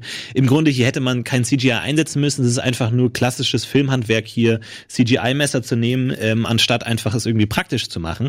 Und bei Dominik Hammes, wie gesagt, diese ganze Philosophie, die mitgeschwungen ist mit diesem C äh, CGI, ist ein Werkzeug von vielen und ähm, man hätte es auch irgendwie 50 Prozent praktisch und es funktioniert auch im Vordergrund. Du hast gesagt, es ist nicht nur im Hintergrund CGI, sondern es funktioniert im Vordergrund. Dieser klassische Money Shot auf den T-Rex funktioniert und ähm, ich finde aber, dass äh, insgesamt ähm, Eddies Argumentation, dass hier die CGI so sein musste und nicht anders hätte sein können und damit der beste Einsatz von CGI ist, nicht effektiv widersprochen wurde und deswegen kriegt diesen Punkt Eddie für Terminator 2 fantastisch. Herzlichen Glückwunsch Danke, zu Mann. diesem zweiten Punkt. Ja, sehr gut argumentiert. Wir schauen ganz kurz, was die Community sagt. Sieht das bestimmt ähnlich. Glaube ich auch. Ich habe. Ah, okay. Oh, oh sehr Sehr knapp. hätte ich Wow. gedacht. Das ist ja quasi noch nicht entschieden. sehr, sehr knapp hier von beiden. Hätte ich auch gedacht, dass beide sind absolute Klassiker. Aber es, äh, spannend, ne, dass bei CGI so diese alten Filme einem dann so im Gedächtnis Welcher bleiben. Ne? vorher? Wann kam? 93 war Jurassic Park. Ich glaube schon, ja. Ja, Jurassic Park war 93. ja. Und Wie krass. T2 war wann? 91? Und, und T2, sorry? Moment. Ich glaube 91, glaube ich. Ich glaube wirklich, der Anspruch war damals Ja, aber auch. 91. Es muss, es darf sich nicht so sehr vom restlichen Bild unterscheiden. Und heute kann theoretisch 70 Prozent des Bildes CGI bearbeitet sein. Und dann bleibt das nicht mehr so als Klassiker hängen. Dann sieht eh jeder so aus. Ich finde es nur so krass, es gibt ja auch wirklich sehr viele Behind-the-Scene-Dokus da äh, auf YouTube, auch zu Jurassic Park. Ich finde es wirklich krass, dass ein Großteil echt Animatronics sind und du eigentlich kaum noch siehst, was ist CGI und was ist Also Animatronic. man, man weiß es einfach. Man kennt ja diese Genau. Faustregel. Das ist ein Teil des Dinos, dann ist es Animatronics, dann ist es der ganze Dino, dann ist es CGI. Und wenn man das halt bewusst hat, dann sieht man es auch. Aber nee, aber selbst damals. Szenen mit dem ganzen Dino sind oft auch noch Animatronics und Stop? Motion. Ja, Okay. schau dir die wirklich mal an. Ich Das finde halt krass. beeindruckend, dass, also, was, was mir, weshalb ich mich wirklich auch äh, für T2 dann entschieden habe, an Ju- Jurassic Park habe ich auch natürlich nachgedacht, ist halt wirklich, dass es so wenig gibt aus der Zeit, die du heute noch gucken Ja. kannst, ohne dass du denkst, ah, das ist schlecht gealtert. Halt und Terminator 2 besteht jedes Jahr bei mir, wenn ich den gucke, den Test der Zeit. Und das liegt einfach wirklich daran, dass du es, ja, okay, es ist halt ein komischer, flüssiger, Ja. Met, flüssiges Metallwesen. Das wird auch in 100 Ja. Jahren ungefähr Du so musst dir nicht die. Frage stellen, warum haben sie ihn nicht einfach anders geschminkt? Während Jurassic Park könntest du wahrscheinlich mit heutiger Technik oder wenn du dir Jurassic World anguckst, sie, nicht, dass das ein besserer Film ist, aber das CGI ich, ist ich halt. finde tatsächlich auch immer noch, dass das Original besten ich aussieht, weil sie die Wirkung einfach sind. Einfach so, die Leute wissen, sie wissen ja eh, es ist CGI, deswegen strengen sie sich weniger an. Das Gefühl habe ich wirklich. Es gibt ja auch so Vergleiche, wo du die neuen mit den alten vergleichst. Und ich finde, da sind ja viele Szenen auch ähnlich. Und trotzdem finde ich auch, dass der alte fast besser aussieht. Also ich finde Jurassic Park, so wie ich Dinosaurier damals, als ich aufgewachsen bin, kennengelernt habe, so sieht so ein Jurassic Park aus, wie im echten Leben halt. Ja, spannende Frage. Vielleicht ähm, ist der beste Einsatz von CGI heute auch gar nicht zur Sprache gekommen, weil man ihn gar nicht sieht. Das ist natürlich auch mal so ein Punkt. Ja. Das beste CGI sieht man vielleicht gar nicht und kann es deswegen gar nicht benennen, weil man nicht aus dem Kino geht und sagte, das war geiles CGI, sondern man denkt, wow, die haben echt äh, ein. Raumschiff gebaut. was wäre ja. denn, wenn man so einen Pixar-Film genommen hätte? Ja, habe ich auch. Na, gedacht, das, aber- ja, das würde ich nicht als CGI gelten lassen. Das ist ja ein ganzer Film. Jetzt auch Aber nicht.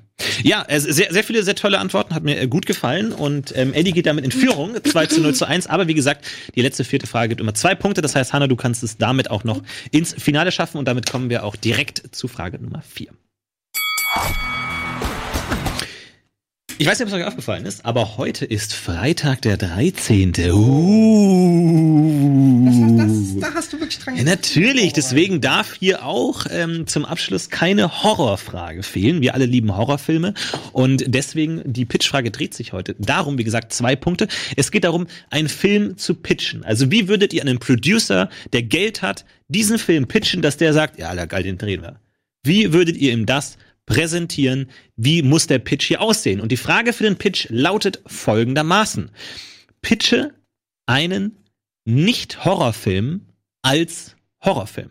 Also wir haben, wir kennen ja viele Reboots irgendwie. It ähm, kommt wieder, äh, Friedhof der, der Kuscheltiere. Viele Horrorfilme werden aufgelegt, die früher auch schon Horrorfilme war.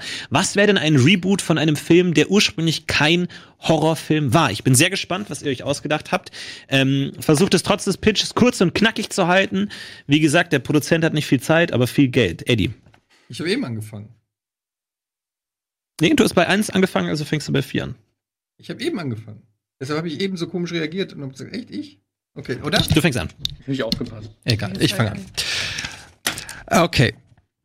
Es ist schon äh, wichtig, äh, den, den Namen jetzt ähm, richtig auszusprechen. Wieder aus dem asiatischen Raum. nee, aber ähm, ein Komma kann den Unterschied machen. Wir alle kennen Kevin allein zu Haus. Aber kennt ihr auch Kevin, Komma, allein zu Haus? Oder ein Fragezeichen vielleicht auch? Kevin fängt Kevin allein zu Haus. Kevin, sorry, jetzt habe ich selber gesagt. Kevin allein zu Haus fängt ähnlich an wie der beliebte Film mit Macaulay Culkin.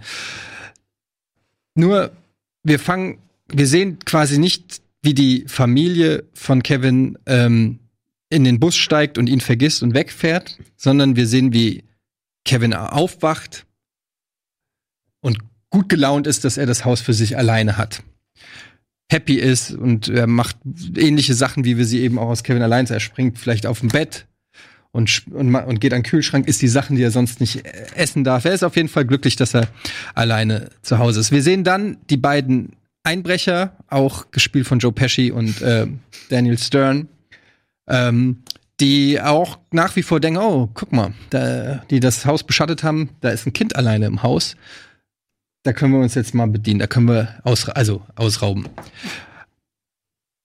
Sie gehen, sie brechen ein unten durch den Keller und was stellen sie fest?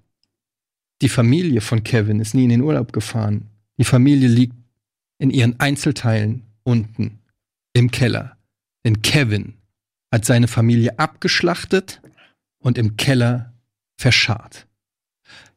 In dem Moment realisieren Joe Pesci und Daniel Stern, fuck, wir sind hier mit einem fucking Psychopathen in einem Haus und wollen ausbrechen.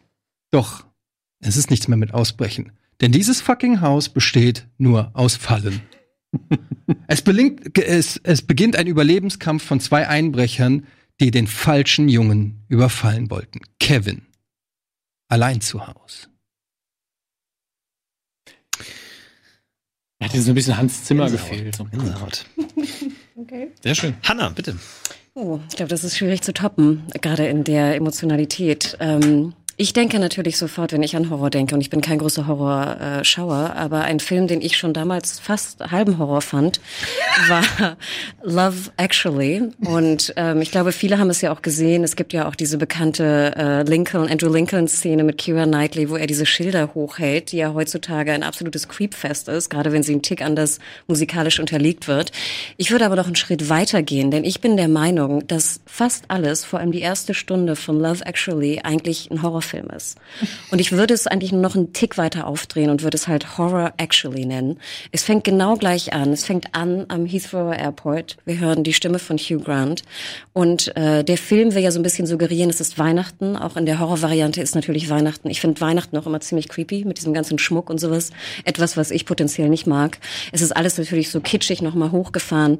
Wir hören äh, wiederum die Stimme des äh, neuen Premierministers, der natürlich nicht jetzt irgendwie charming, clumsy aller Hugh Grant Boris ist Johnson. Sondern natürlich ist es Boris Johnson.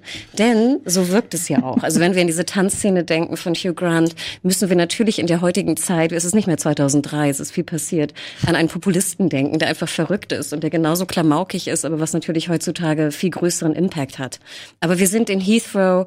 Damals im Film hieß es, oh Gott, es ist Heathrow, die Eingangshalle, alle lieben sich, alle begrüßen sich, alles ist so schön. Wenn ich an Eingangshallen im Flugzeug, äh, im Flughafen denke, ist es Horror. Du siehst nur gestresste Leute, du hörst schreiende Kinder, du hast äh, Horrorfamilien, die da rumwuseln, Businessleute, die gestresst sind. Und genau so ist es, glaube ich. Und somit wird auch jede Szene, jeder, jeder Teil von Love Actually, Horror Actually, ist creepy auf seine Weise. Bei Andrew Lincoln haben wir zum Beispiel vorher, wir erinnern uns an das Videotape, was er gedreht hat, auch super creepy. Er dreht Nahaufnahmen von Keira Knightley die ganze Zeit. Sie kommt zu ihm nach Hause, findet dieses Tape und wir sehen, dass er eigentlich so eine Art ich weiß gar nicht, wie ich sagen darf, das Wort, aber so eine Art Wix-Vorlage da irgendwie gebaut hat und ein ganzes Sortiment von VHS-Kassetten hat von irgendwelchen verflossenen Frauen, die er irgendwie wahnsinnig fasziniert. Ist das wirklich im Film oder hast du das gerade Nein, das ist wirklich so.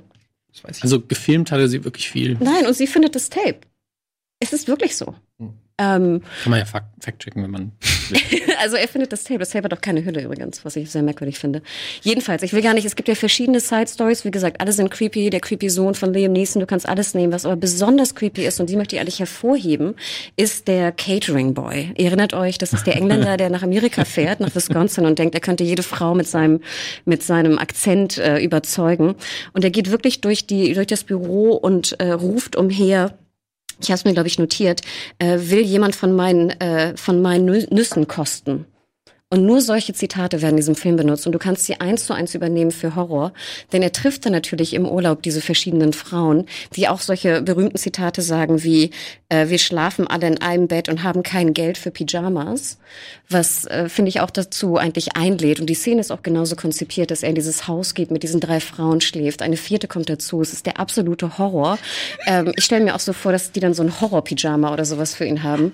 Also es ist wirklich ein absolutes Horrorfest. Ähm, Heike Makatsch als creepy femme fatale, die Alan Rickman verführen möchte.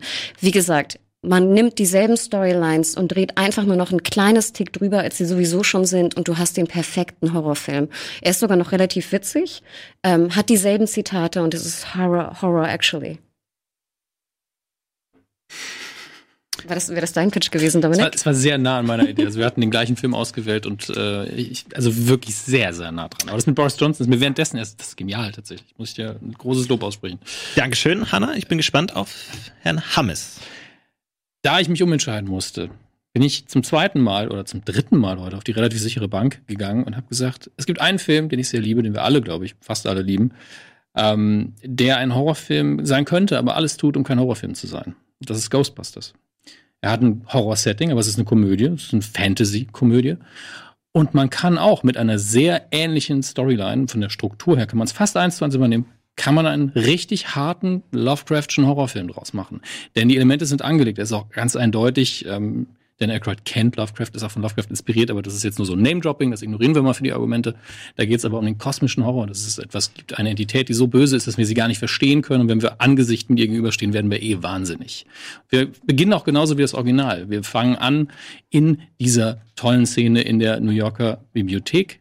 Nur, dass die neuen Darsteller, die jetzt natürlich äh, die alten Rollen auch einfach spielen, ähm, sehr schnell realisieren müssen, oder der Zuschauer muss realisieren, nein, das ist nicht Ghostbusters, das ist Horror Ghostbusters. Denn in dem Moment, in dem Ray Stans, der hier gespielt wird von Jack Black, wo man sich schon drauf freut, ah, der wird dann unterhaltsam, er erbt so ein bisschen die Dan Aykroyd-Rolle. Wenn er sagt, wir schnappen sie uns jetzt, oder es kann auch sein, dass es Igen Speng das Idee war, bevor ich gefact-checkt werde, aber man rennt drauf zu und Ray Stans ist die Figur, die dann sterben wird. Die von Paper Cuts, von den ganzen Büchern, werden einfach die Seiten rausgerissen und schlitzen ihn einfach kaputt, dass er wie ein blutiger Haufen zu Boden sackt. Damit der Zuschauer sofort weiß, okay, das ist nicht Ghostbusters. Ich habe jetzt Angst. Und Stück für Stück werden die Figuren in den Wahnsinn getrieben. Es ist komplett ernst. Es ist eine komplett andere Bildsprache. Wir werden andere Farbtöne haben. Manchmal ist es aber auch unheimlich, weil die Musik zum Teil die Originalscores sind und auch der Originalsong nur neu abgewandelt von Beer McCready zum Beispiel, der sowas sehr gut kann, der beim letzten Godzilla wahrscheinlich das Beste am Film gemacht hat, nämlich den Godzilla Soundtrack. Ähm, und der hier hingehen wird und wird einfach den Leuten Angst machen. Das äh, Bekannte wird mitgeliefert. Man hört den ganz, den tollen Theme-Song, aber man bekommt Angst davor. Und Stück für Stück, weil immer mehr passiert und auch mehr Figuren sterben werden. Jenny Melnitz wird sterben, zum Beispiel. Rick Moranis wird sterben. Die werden alle Stück für Stück sterben. Ähm, wird der Zuschauer immer mehr Angst kriegen und will gar nicht zu Ende gucken. Gegen Ende. Das Ganze wird John Carpenter inszenieren, im ähnlichen Stil wie Into the Mouth of Madness. Und gegen Ende, wenn dieser Endkampf ansteht, denn sie haben diese ganze Technologie entwickelt, sie ist nur viel, viel gefährlicher. Wenn in die Falle geguckt wird, dann gibt es wirklich Probleme, dann wird jemand blind, im Zweifelsfall. Wenn die Protonenstrahler gegen eine Wand schießen, dann wird das Gebäude in Flammen aufgehen, wenn man Pech hat.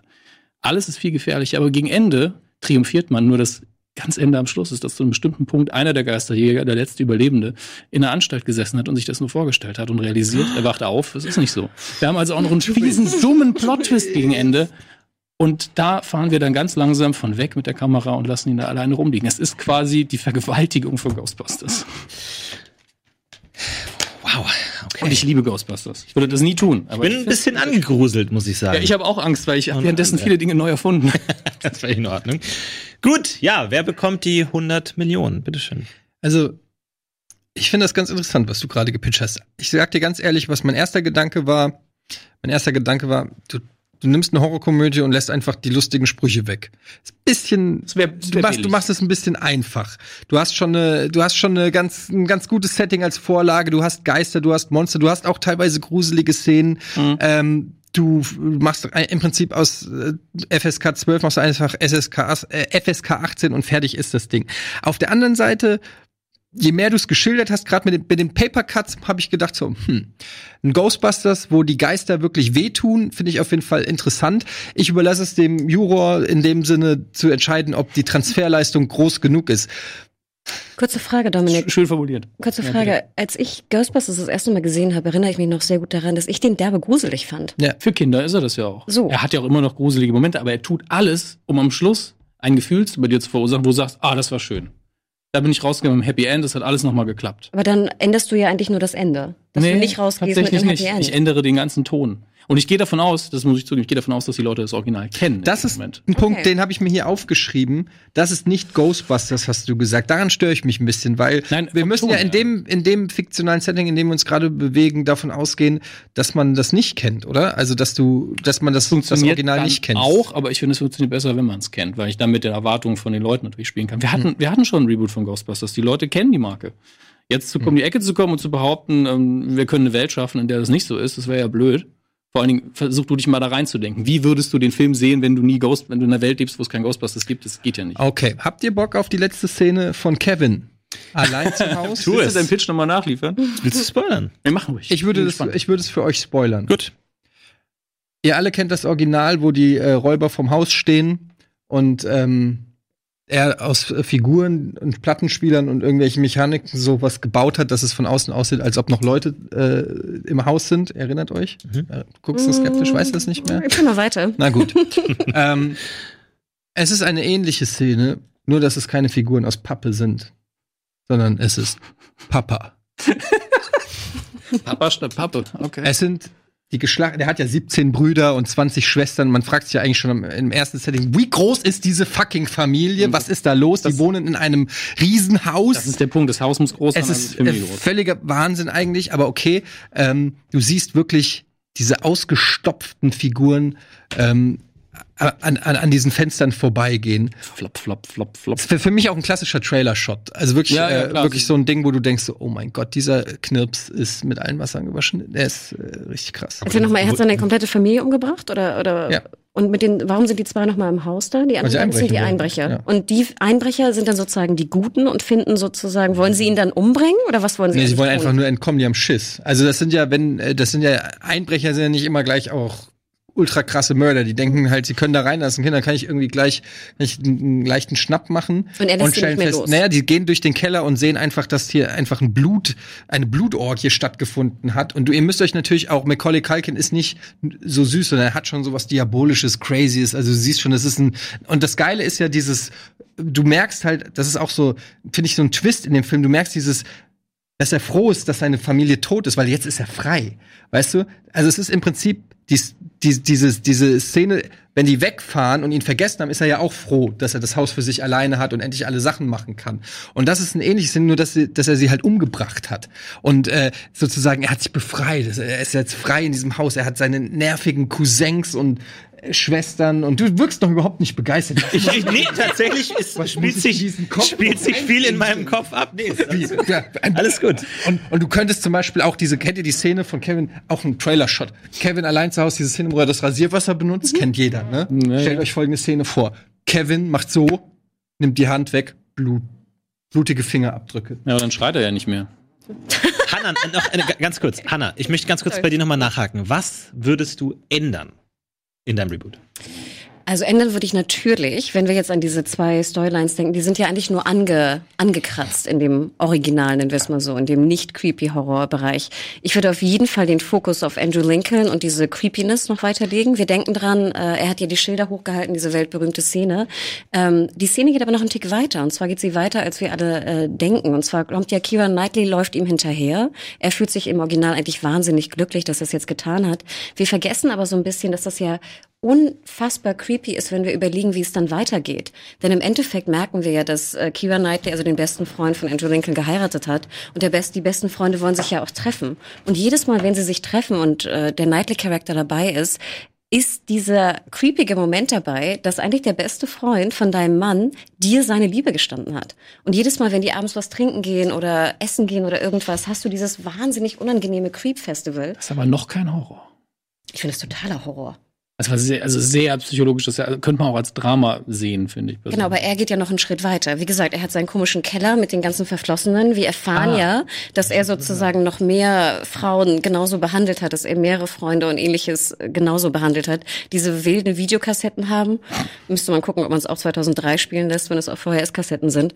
Aber ähm, du hast recht, es geht mehr so ein bisschen im psychologischen Horror. Aber ich denke mir, also ich als äh, Freundin kann mir Ich nicht verstehe den Creep-Faktor Okay. komplett. Mir ging es um die Genreunterscheidung. Ähm, aber so wird sozusagen jede Geschichte noch einen Tick weiter gesponnen. Wir denken an Heike Makatsch, ich weiß nicht, ob ihr sie eu- euch erinnert. Sie hat ja so schwarze Haare, so ein Bob und flirtet immer so im Büro mit. Alan Rickman. Mhm, Genau. Und es ist wirklich, also ihr müsstet es wirklich noch mal gucken, denn es ist unangenehm und es ist auch nicht sexy oder irgendwas. Sehr Und das offensiv. ist und es ist nicht nur sehr offensiv, es ist sehr merkwürdig, wirklich merkwürdig. Also sie sagt sowas, ich habe mir wieder ein Zitat aufgeschrieben. Ähm, es ist eine Kunstgalerie voller dunkler, versch verschwiegener Ecken für ungehörige Taten. Und dann guckt sie so runter auf ihren Schritt und spreizt die Beine.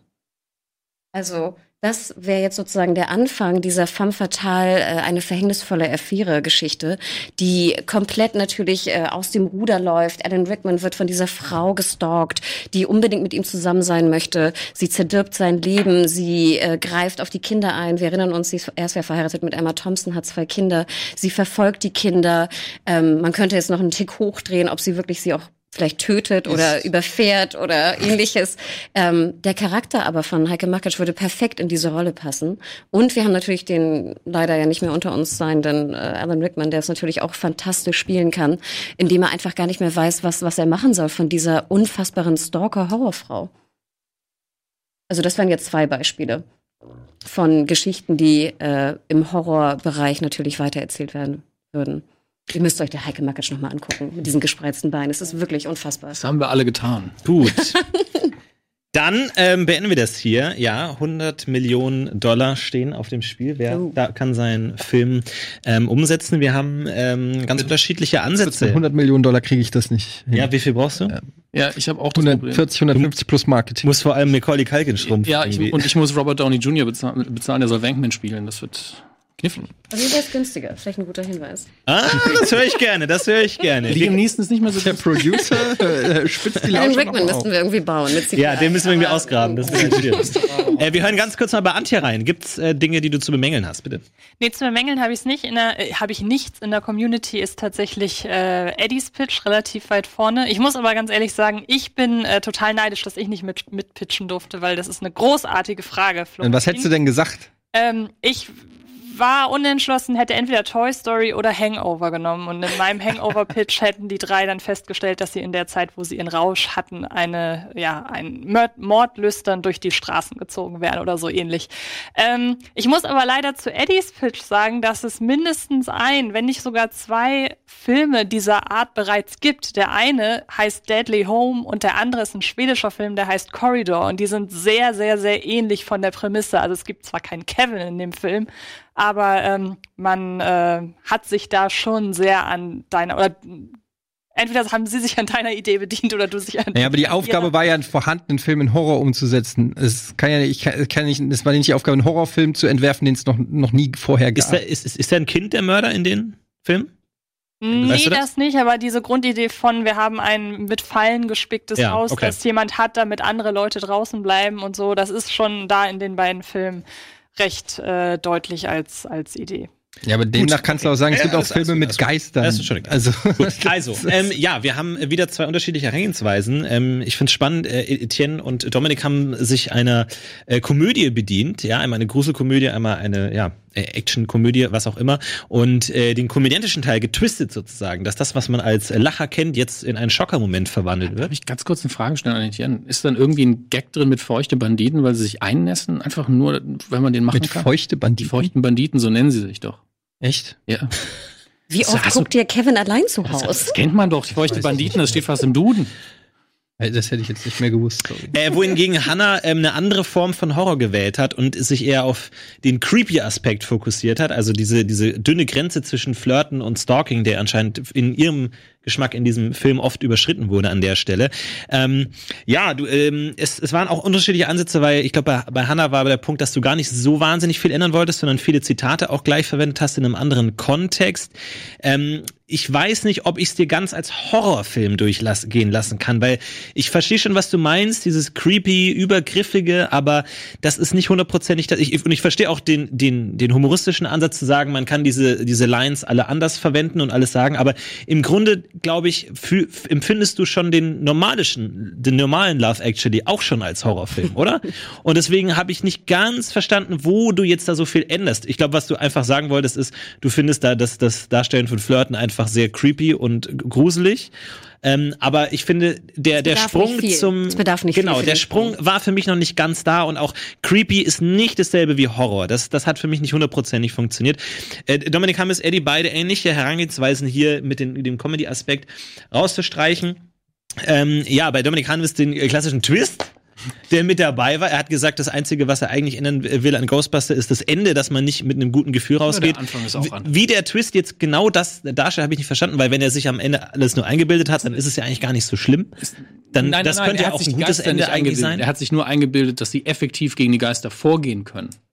Das heißt, ähm, er sitzt hinterher in der Klapse und denkt, er hat gewonnen Okay. mit zwei, drei Überlebenden noch, aber eigentlich toben draußen immer noch die Geister und er sitzt in der Klapse, weil er einfach durchgedreht ist durch den vielen Kontakt Ja. mit den Geistern. Ähm, ich finde dadurch, dass das or- originale Ghostbuster schon ein bisschen mit dieser, ähm, mit diesem Kontrast Horror-Comedy ohnehin schon spielt und dieser Horroraspekt schon i- zu einem gewissen Teil enthalten ist in Ghostbuster, fand ich ehrlich gesagt Eddies Idee cleverer, hier von diesem Kevin allein zu Hause weiterzugehen und Szenen, über die man normalerweise gelacht hat und die man als süß und ähm, irgendwie äh, ja, niedlich in Empfindung hat, jetzt das Ganze umzudrehen. Und ich finde diese, diese äh, Figur des Macaulay Culkin, der eben fies grinsend als kleines Kind alles auseinander hat, hat für mich äh, besser funktioniert. Deswegen meine 100 Millionen oder 150 Millionen gehen an Etienne für Kevin, Komma, allein zu Hause. Da freut sich die Marketingabteilung. Die Poster sind schon so gut wie gedruckt.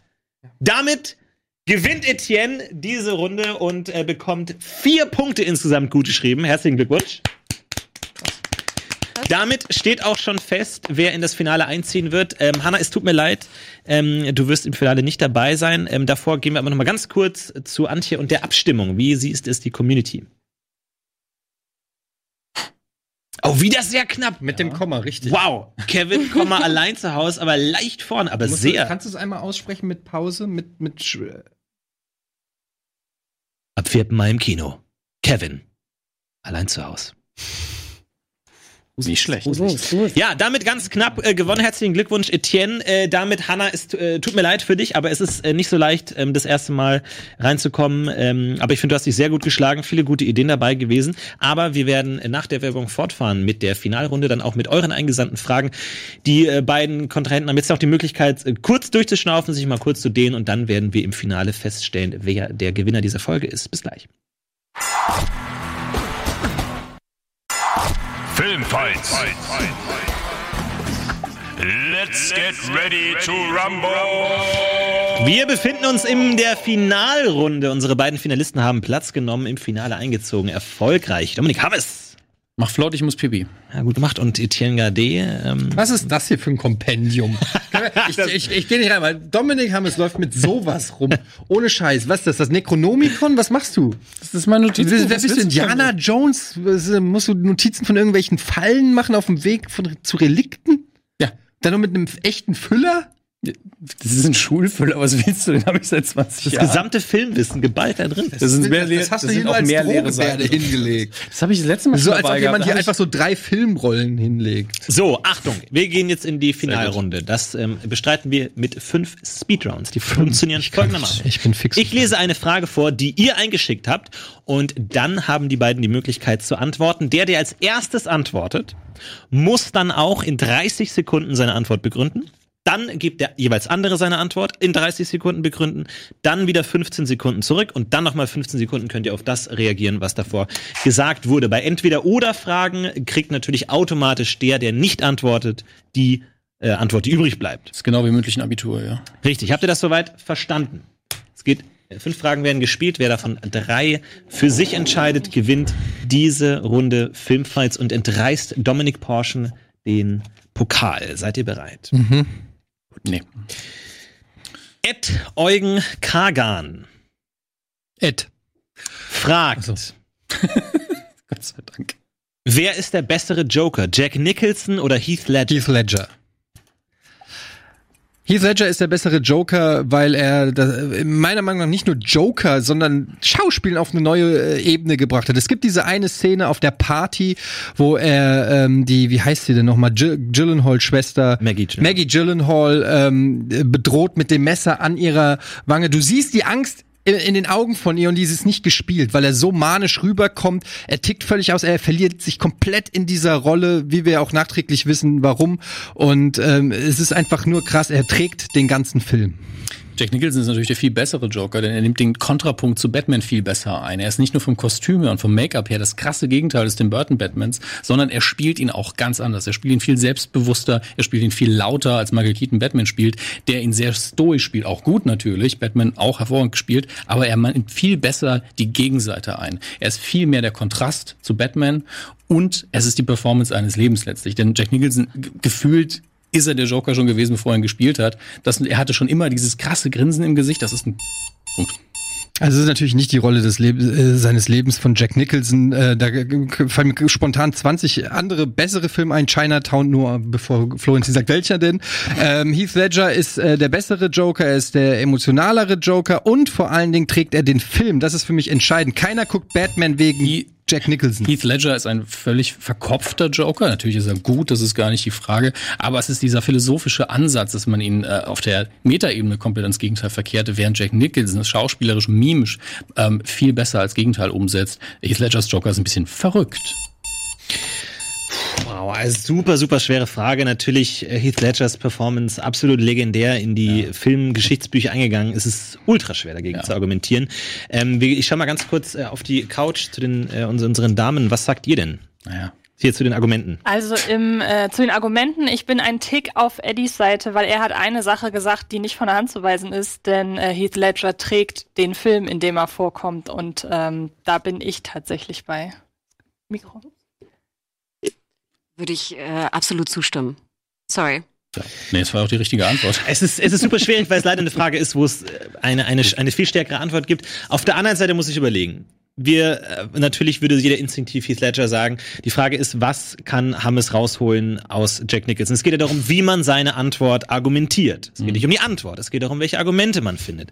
Und ich finde, er hat dann einen guten Weg gewählt, zu sagen, es geht darum, wohingegen Heath Ledger den Film trägt, ist es bei Jack Nicholson eher der Gegenpart, der eher unterstützend zu Batman funktioniert und somit hier eher als Konterpart funktioniert, wohingegen Heath Ledger den ähm, Film eher ähm, dominiert und deswegen gebe ich Hammes hier den Bonus dafür, dass er die etwas schwerere Antwort genommen hat, aber ich finde, er hat es dafür, dafür hat er es sehr gut gemacht Aber- und hat noch viel rausgeholt und deswegen kriegt den Punkt Dominik Aber Hammes. da, Florentin. ja, Es geht Ja, nicht darum, Punkt wer die schwerere. Antwort kriegt. Dann hat ja immer der, der als erstes wählt, einen Nachteil, einen doppelten Nachteil. Nicht nur, weil er als erstes argumentieren muss, sondern weil er sich wahrscheinlich die bessere von zwei es geht um die bessere wählt. Argumentation und ich finde, Ja. ähm, das Die Argumentation habe ich aber auch geliefert. Also Ja, du hast ja auch gemacht. Ich fand seine besser, so ist es nun mal. Ähm, wir kommen zu Frage Nummer zwei. 1 zu Albern. 0 für Dominik Hammes. Geht in Führung. Achtung. Ed Mario Fonz, V-O-N-C-Z, fragt, was ist das misslungenste Remake? ähm, Total Recall von Len Wiseman, ähm, einem Arschloch. ähm, ich finde, Re Remakes, äh, schlechte Remakes gibt es viele. Oldboy äh, sei noch genannt. Scheiße, wir haben die Schnellradrunde. Ähm, aber äh, er schafft es wirklich, dass man nachträglich von fast keinen Bock mehr auf Total Recall hat. Der Film macht alles falsch, was das Original richtig gemacht hat. Die Effekte sind übertrieben scheiße. Die Charaktere sind schlecht gespielt von, wie heißt er, der, äh, ich habe seinen Namen vergessen. Ähm, hä? Colin Farrell. Colin Farrell ähm, als Ersatz für Arnold Schwarzenegger. Nee. Der vor kurzem erschienene Hellboy-Reboot ist allerdings auch beschissen und ich würde sagen beschissener. Ähm, denn er kam zu früh, das ist Punkt eins, das, dafür kann man vielleicht nichts. Punkt zwei, man hat zu viel an, äh, zu viel nicht anders gemacht. Er ist zu ähnlich dem, dem Vorläufer Hellboy. Ähm, und das, was man dann anders macht, das wirkt einfach so, wir machen aus Prinzip jetzt Gewalt rein. Wir machen FSK 18 Film, das haben wir angekündigt, Rated R.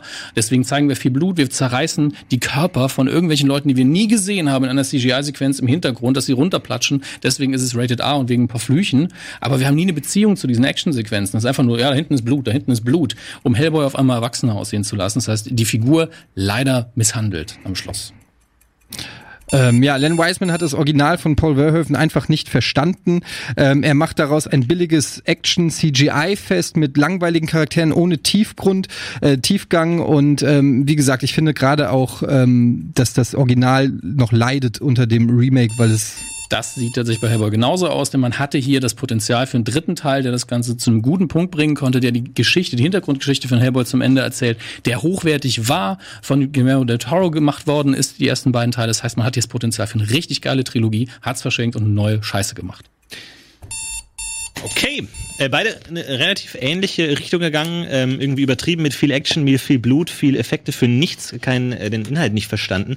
Was sagt die Couch?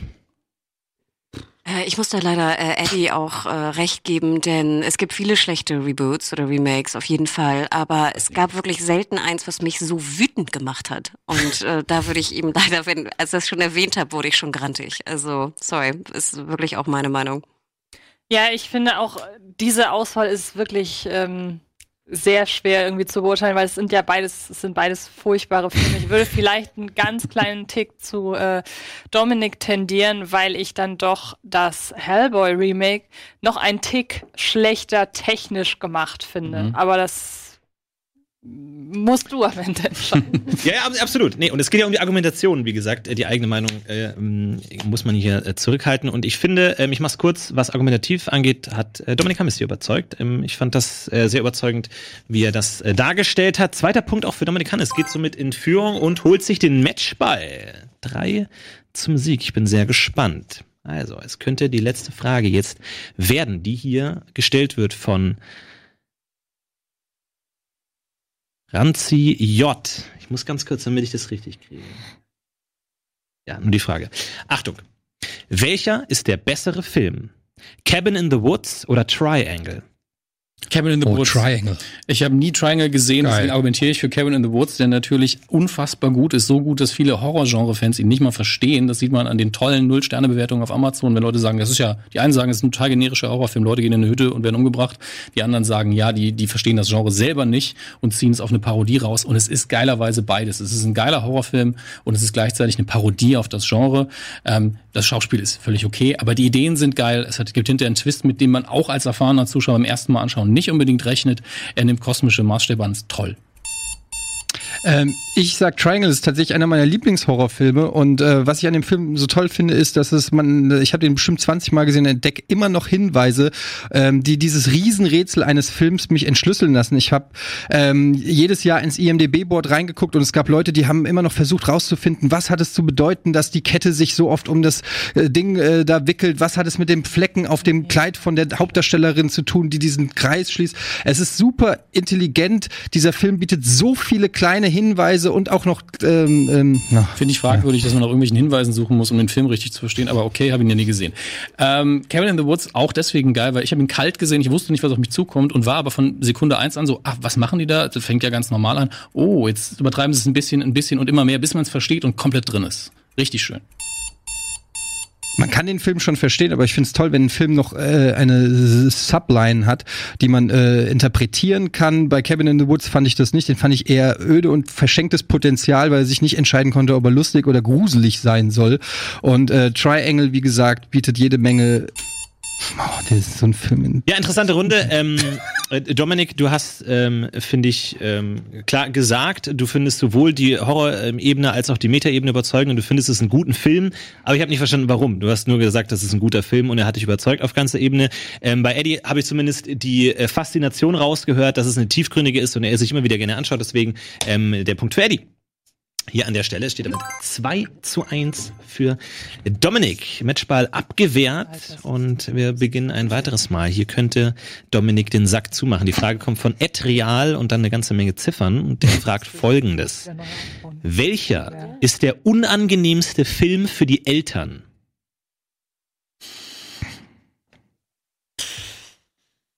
So, mit die, den, also mit den, wenn mit man den den, Eltern, mit den Eltern würde ich jetzt mal sagen. Ach so, das ist die Frage. Mit den Eltern gemeinsam anschauen oder für Eltern zu gucken, weil darin Kinder irgendwie misshandelt werden. Ich würde sagen, mit den Eltern anzuschauen. Okay, dann sage ich, sag ich,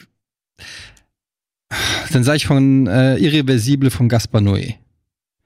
Ähm, weil das ein Film ist, der einerseits ultra brutal ist, sehr explizit ist, er ist sehr weird, er ist rückwärts gedreht. Gleichzeitig hat der Film eine der schlimmsten Szenen der Filmgeschichte, ähm, die aber in dem Film eigentlich sein muss, damit der Film funktioniert. Das wird man aber seinen Eltern schwer vermitteln können, weil es eine zwölfminütige Vergewaltigungsszene ist, die so authentisch gefilmt ist, dass man sie sich kaum angucken kann. Die Vorstellung, das mit meinen Eltern gucken zu müssen und denen zu erklären, ey, ist aber echt ein guter Film, äh, ist für mich äh, jetzt schon unerträglich. Deshalb Gaspar Noé ist irreversible. Sehr guter Tipp. Äh, Perdita Durango schiebe ich dagegen. Auch dort gibt es Vergewaltigung, wo man sich nicht mal sicher ist. Wie, wie soll man sich hier stellen, positionieren? Wie wird hier vergewaltigt oder ist die eine Person doch irgendwie bereit? Und letztlich muss man ja sagen, es ist eine Vergewaltigung, weil man wird eine Sekunde lang rein versucht zu sagen, ja, vielleicht ist es doch keine, was immer ein sehr unsicherer Stand ist, wenn man mit irgendjemandem diskutiert. Gleichzeitig ist es ein sehr brutaler Film, es wird sehr viel geflucht, es gibt an allen Ecken und Enden Sex. Bei dem anderen Film denke ich mir, den macht man einfach irgendwann aus. Den habe ich auch gesehen. Der, den habe ich mal in einer Traumaforschung bearbeiten müssen. Der ist relativ hart, aber nichts Besonderes. Ja, ähm, ich Perdita Durango ist, hat auch viele lustige Szenen tatsächlich. Der Film ist ein bisschen äh, goofy und ein bisschen äh, wie eine Karikatur. Ich finde, bei Irreversible gibt's einfach nicht zu lachen. Ähm, da gibt's so eine brutale Szene, wo einem mit einem Feuerlöscher der Kopf eingeschlagen wird. Also wenn es der Sex nicht ist, dann ist es die Gewalt. Ja, aber gleichzeitig bist du bei Irreversibel, ist jeder auf der gleichen Seite. Boah, das ist widerlich, was ich mir angucke. Du kannst natürlich im Nachhinein argumentieren müssen, hey, der ist aber gut. Wenn du bei Perdita Durango lachst irgendwann und deine Eltern dann so, du lachst darüber, bist, bist du, ist das dein Ernst? Und natürlich ähm, ist das viel unangenehmer, finde ich. Also beides auf jeden Fall extrem unangenehme Filme. Ähm, was sagt die Couch? Was fandet ihr unangenehmer argumentiert hier?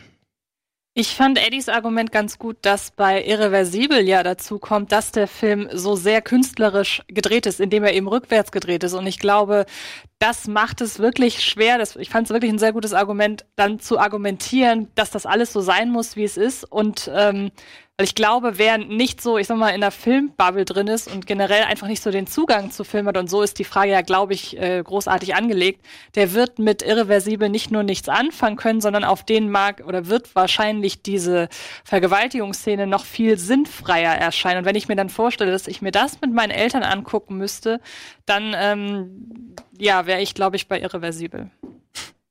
Ähm, ich bin auch traumatisiert immer noch vom Kinobesuch von damals. Deswegen habe ich da, glaube ich, schon aufgehört zuzuhören, weil ich äh, mich zurückerinnere. Würde ich auch irreversible, immer sagen von Neu.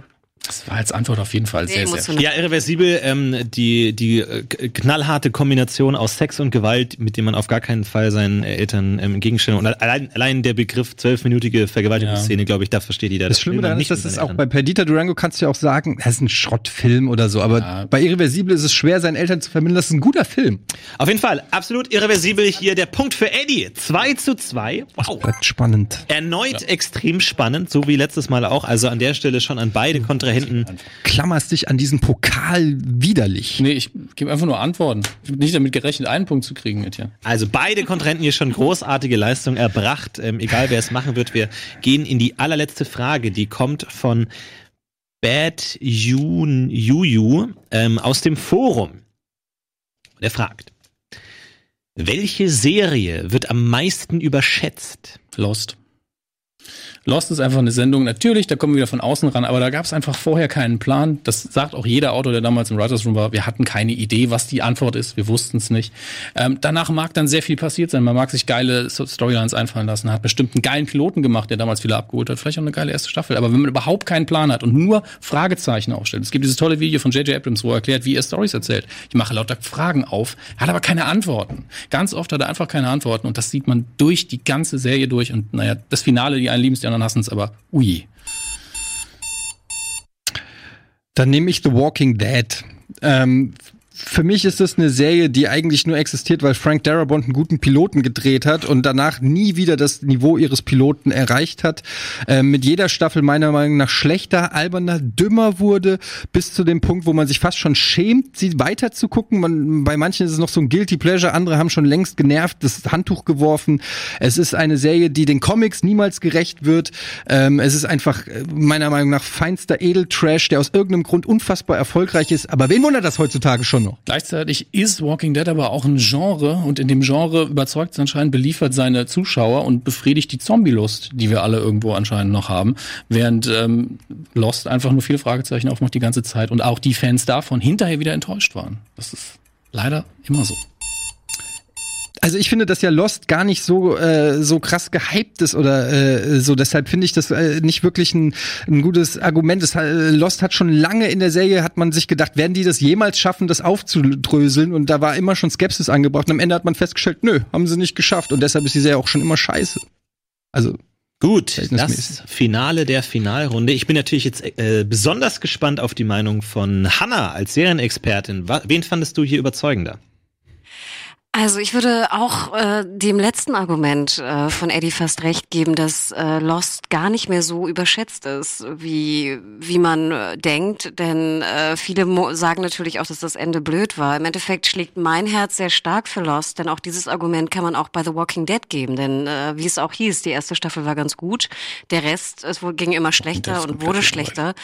Sie ist unter Serienkennern nicht als besonders qualitativ hochwertige Serie anerkannt. Deswegen würde ich beiden eigentlich, fände ich, finde ich beide Beispiele etwas merkwürdig gewählt. Im Endeffekt würde ich aber auch sagen, dass von den überschätzten Serien äh, leider, wenn Leute es noch wirklich gut finden, The Walking Dead einfach grauenhafter ist als Lost. Aber ich bin auch ein großer Lost-Liebhaber.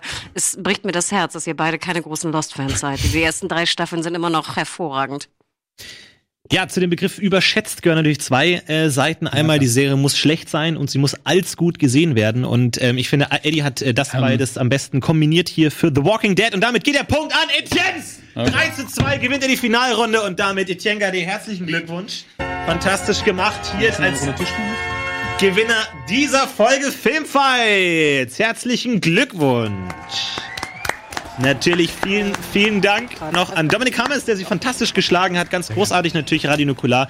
Ähm, ganz viele verschiedene Dinge. Also ganz kurz, eine Sache würde ich mich noch äh, wundern. Hanna, was ist bei dir die überschätzteste Serie? Was sagst du? Ich habe nachgedacht, mir fällt so schnell nichts ein. Das tut mir leid. Mein Gehirn ist schon aus. Gut, dann vielen Dank an Hanna auch fürs Mitmachen. Ähm, bei Serienjunkies findet ihr reichlich von ihr. Und vielen Dank an Antje, unsere fantastische Fact-Checkerin natürlich. Ähm, häufig zu sehen. Vielen Dank, Antje. Ansonsten Danke, haut rein. Antje. Macht's gut. Bis zum nächsten Danke, Mal. Hanna. Viel Spaß. Das war Filmfights. Haut rein. Schönen Abend. Filmfights. Fight,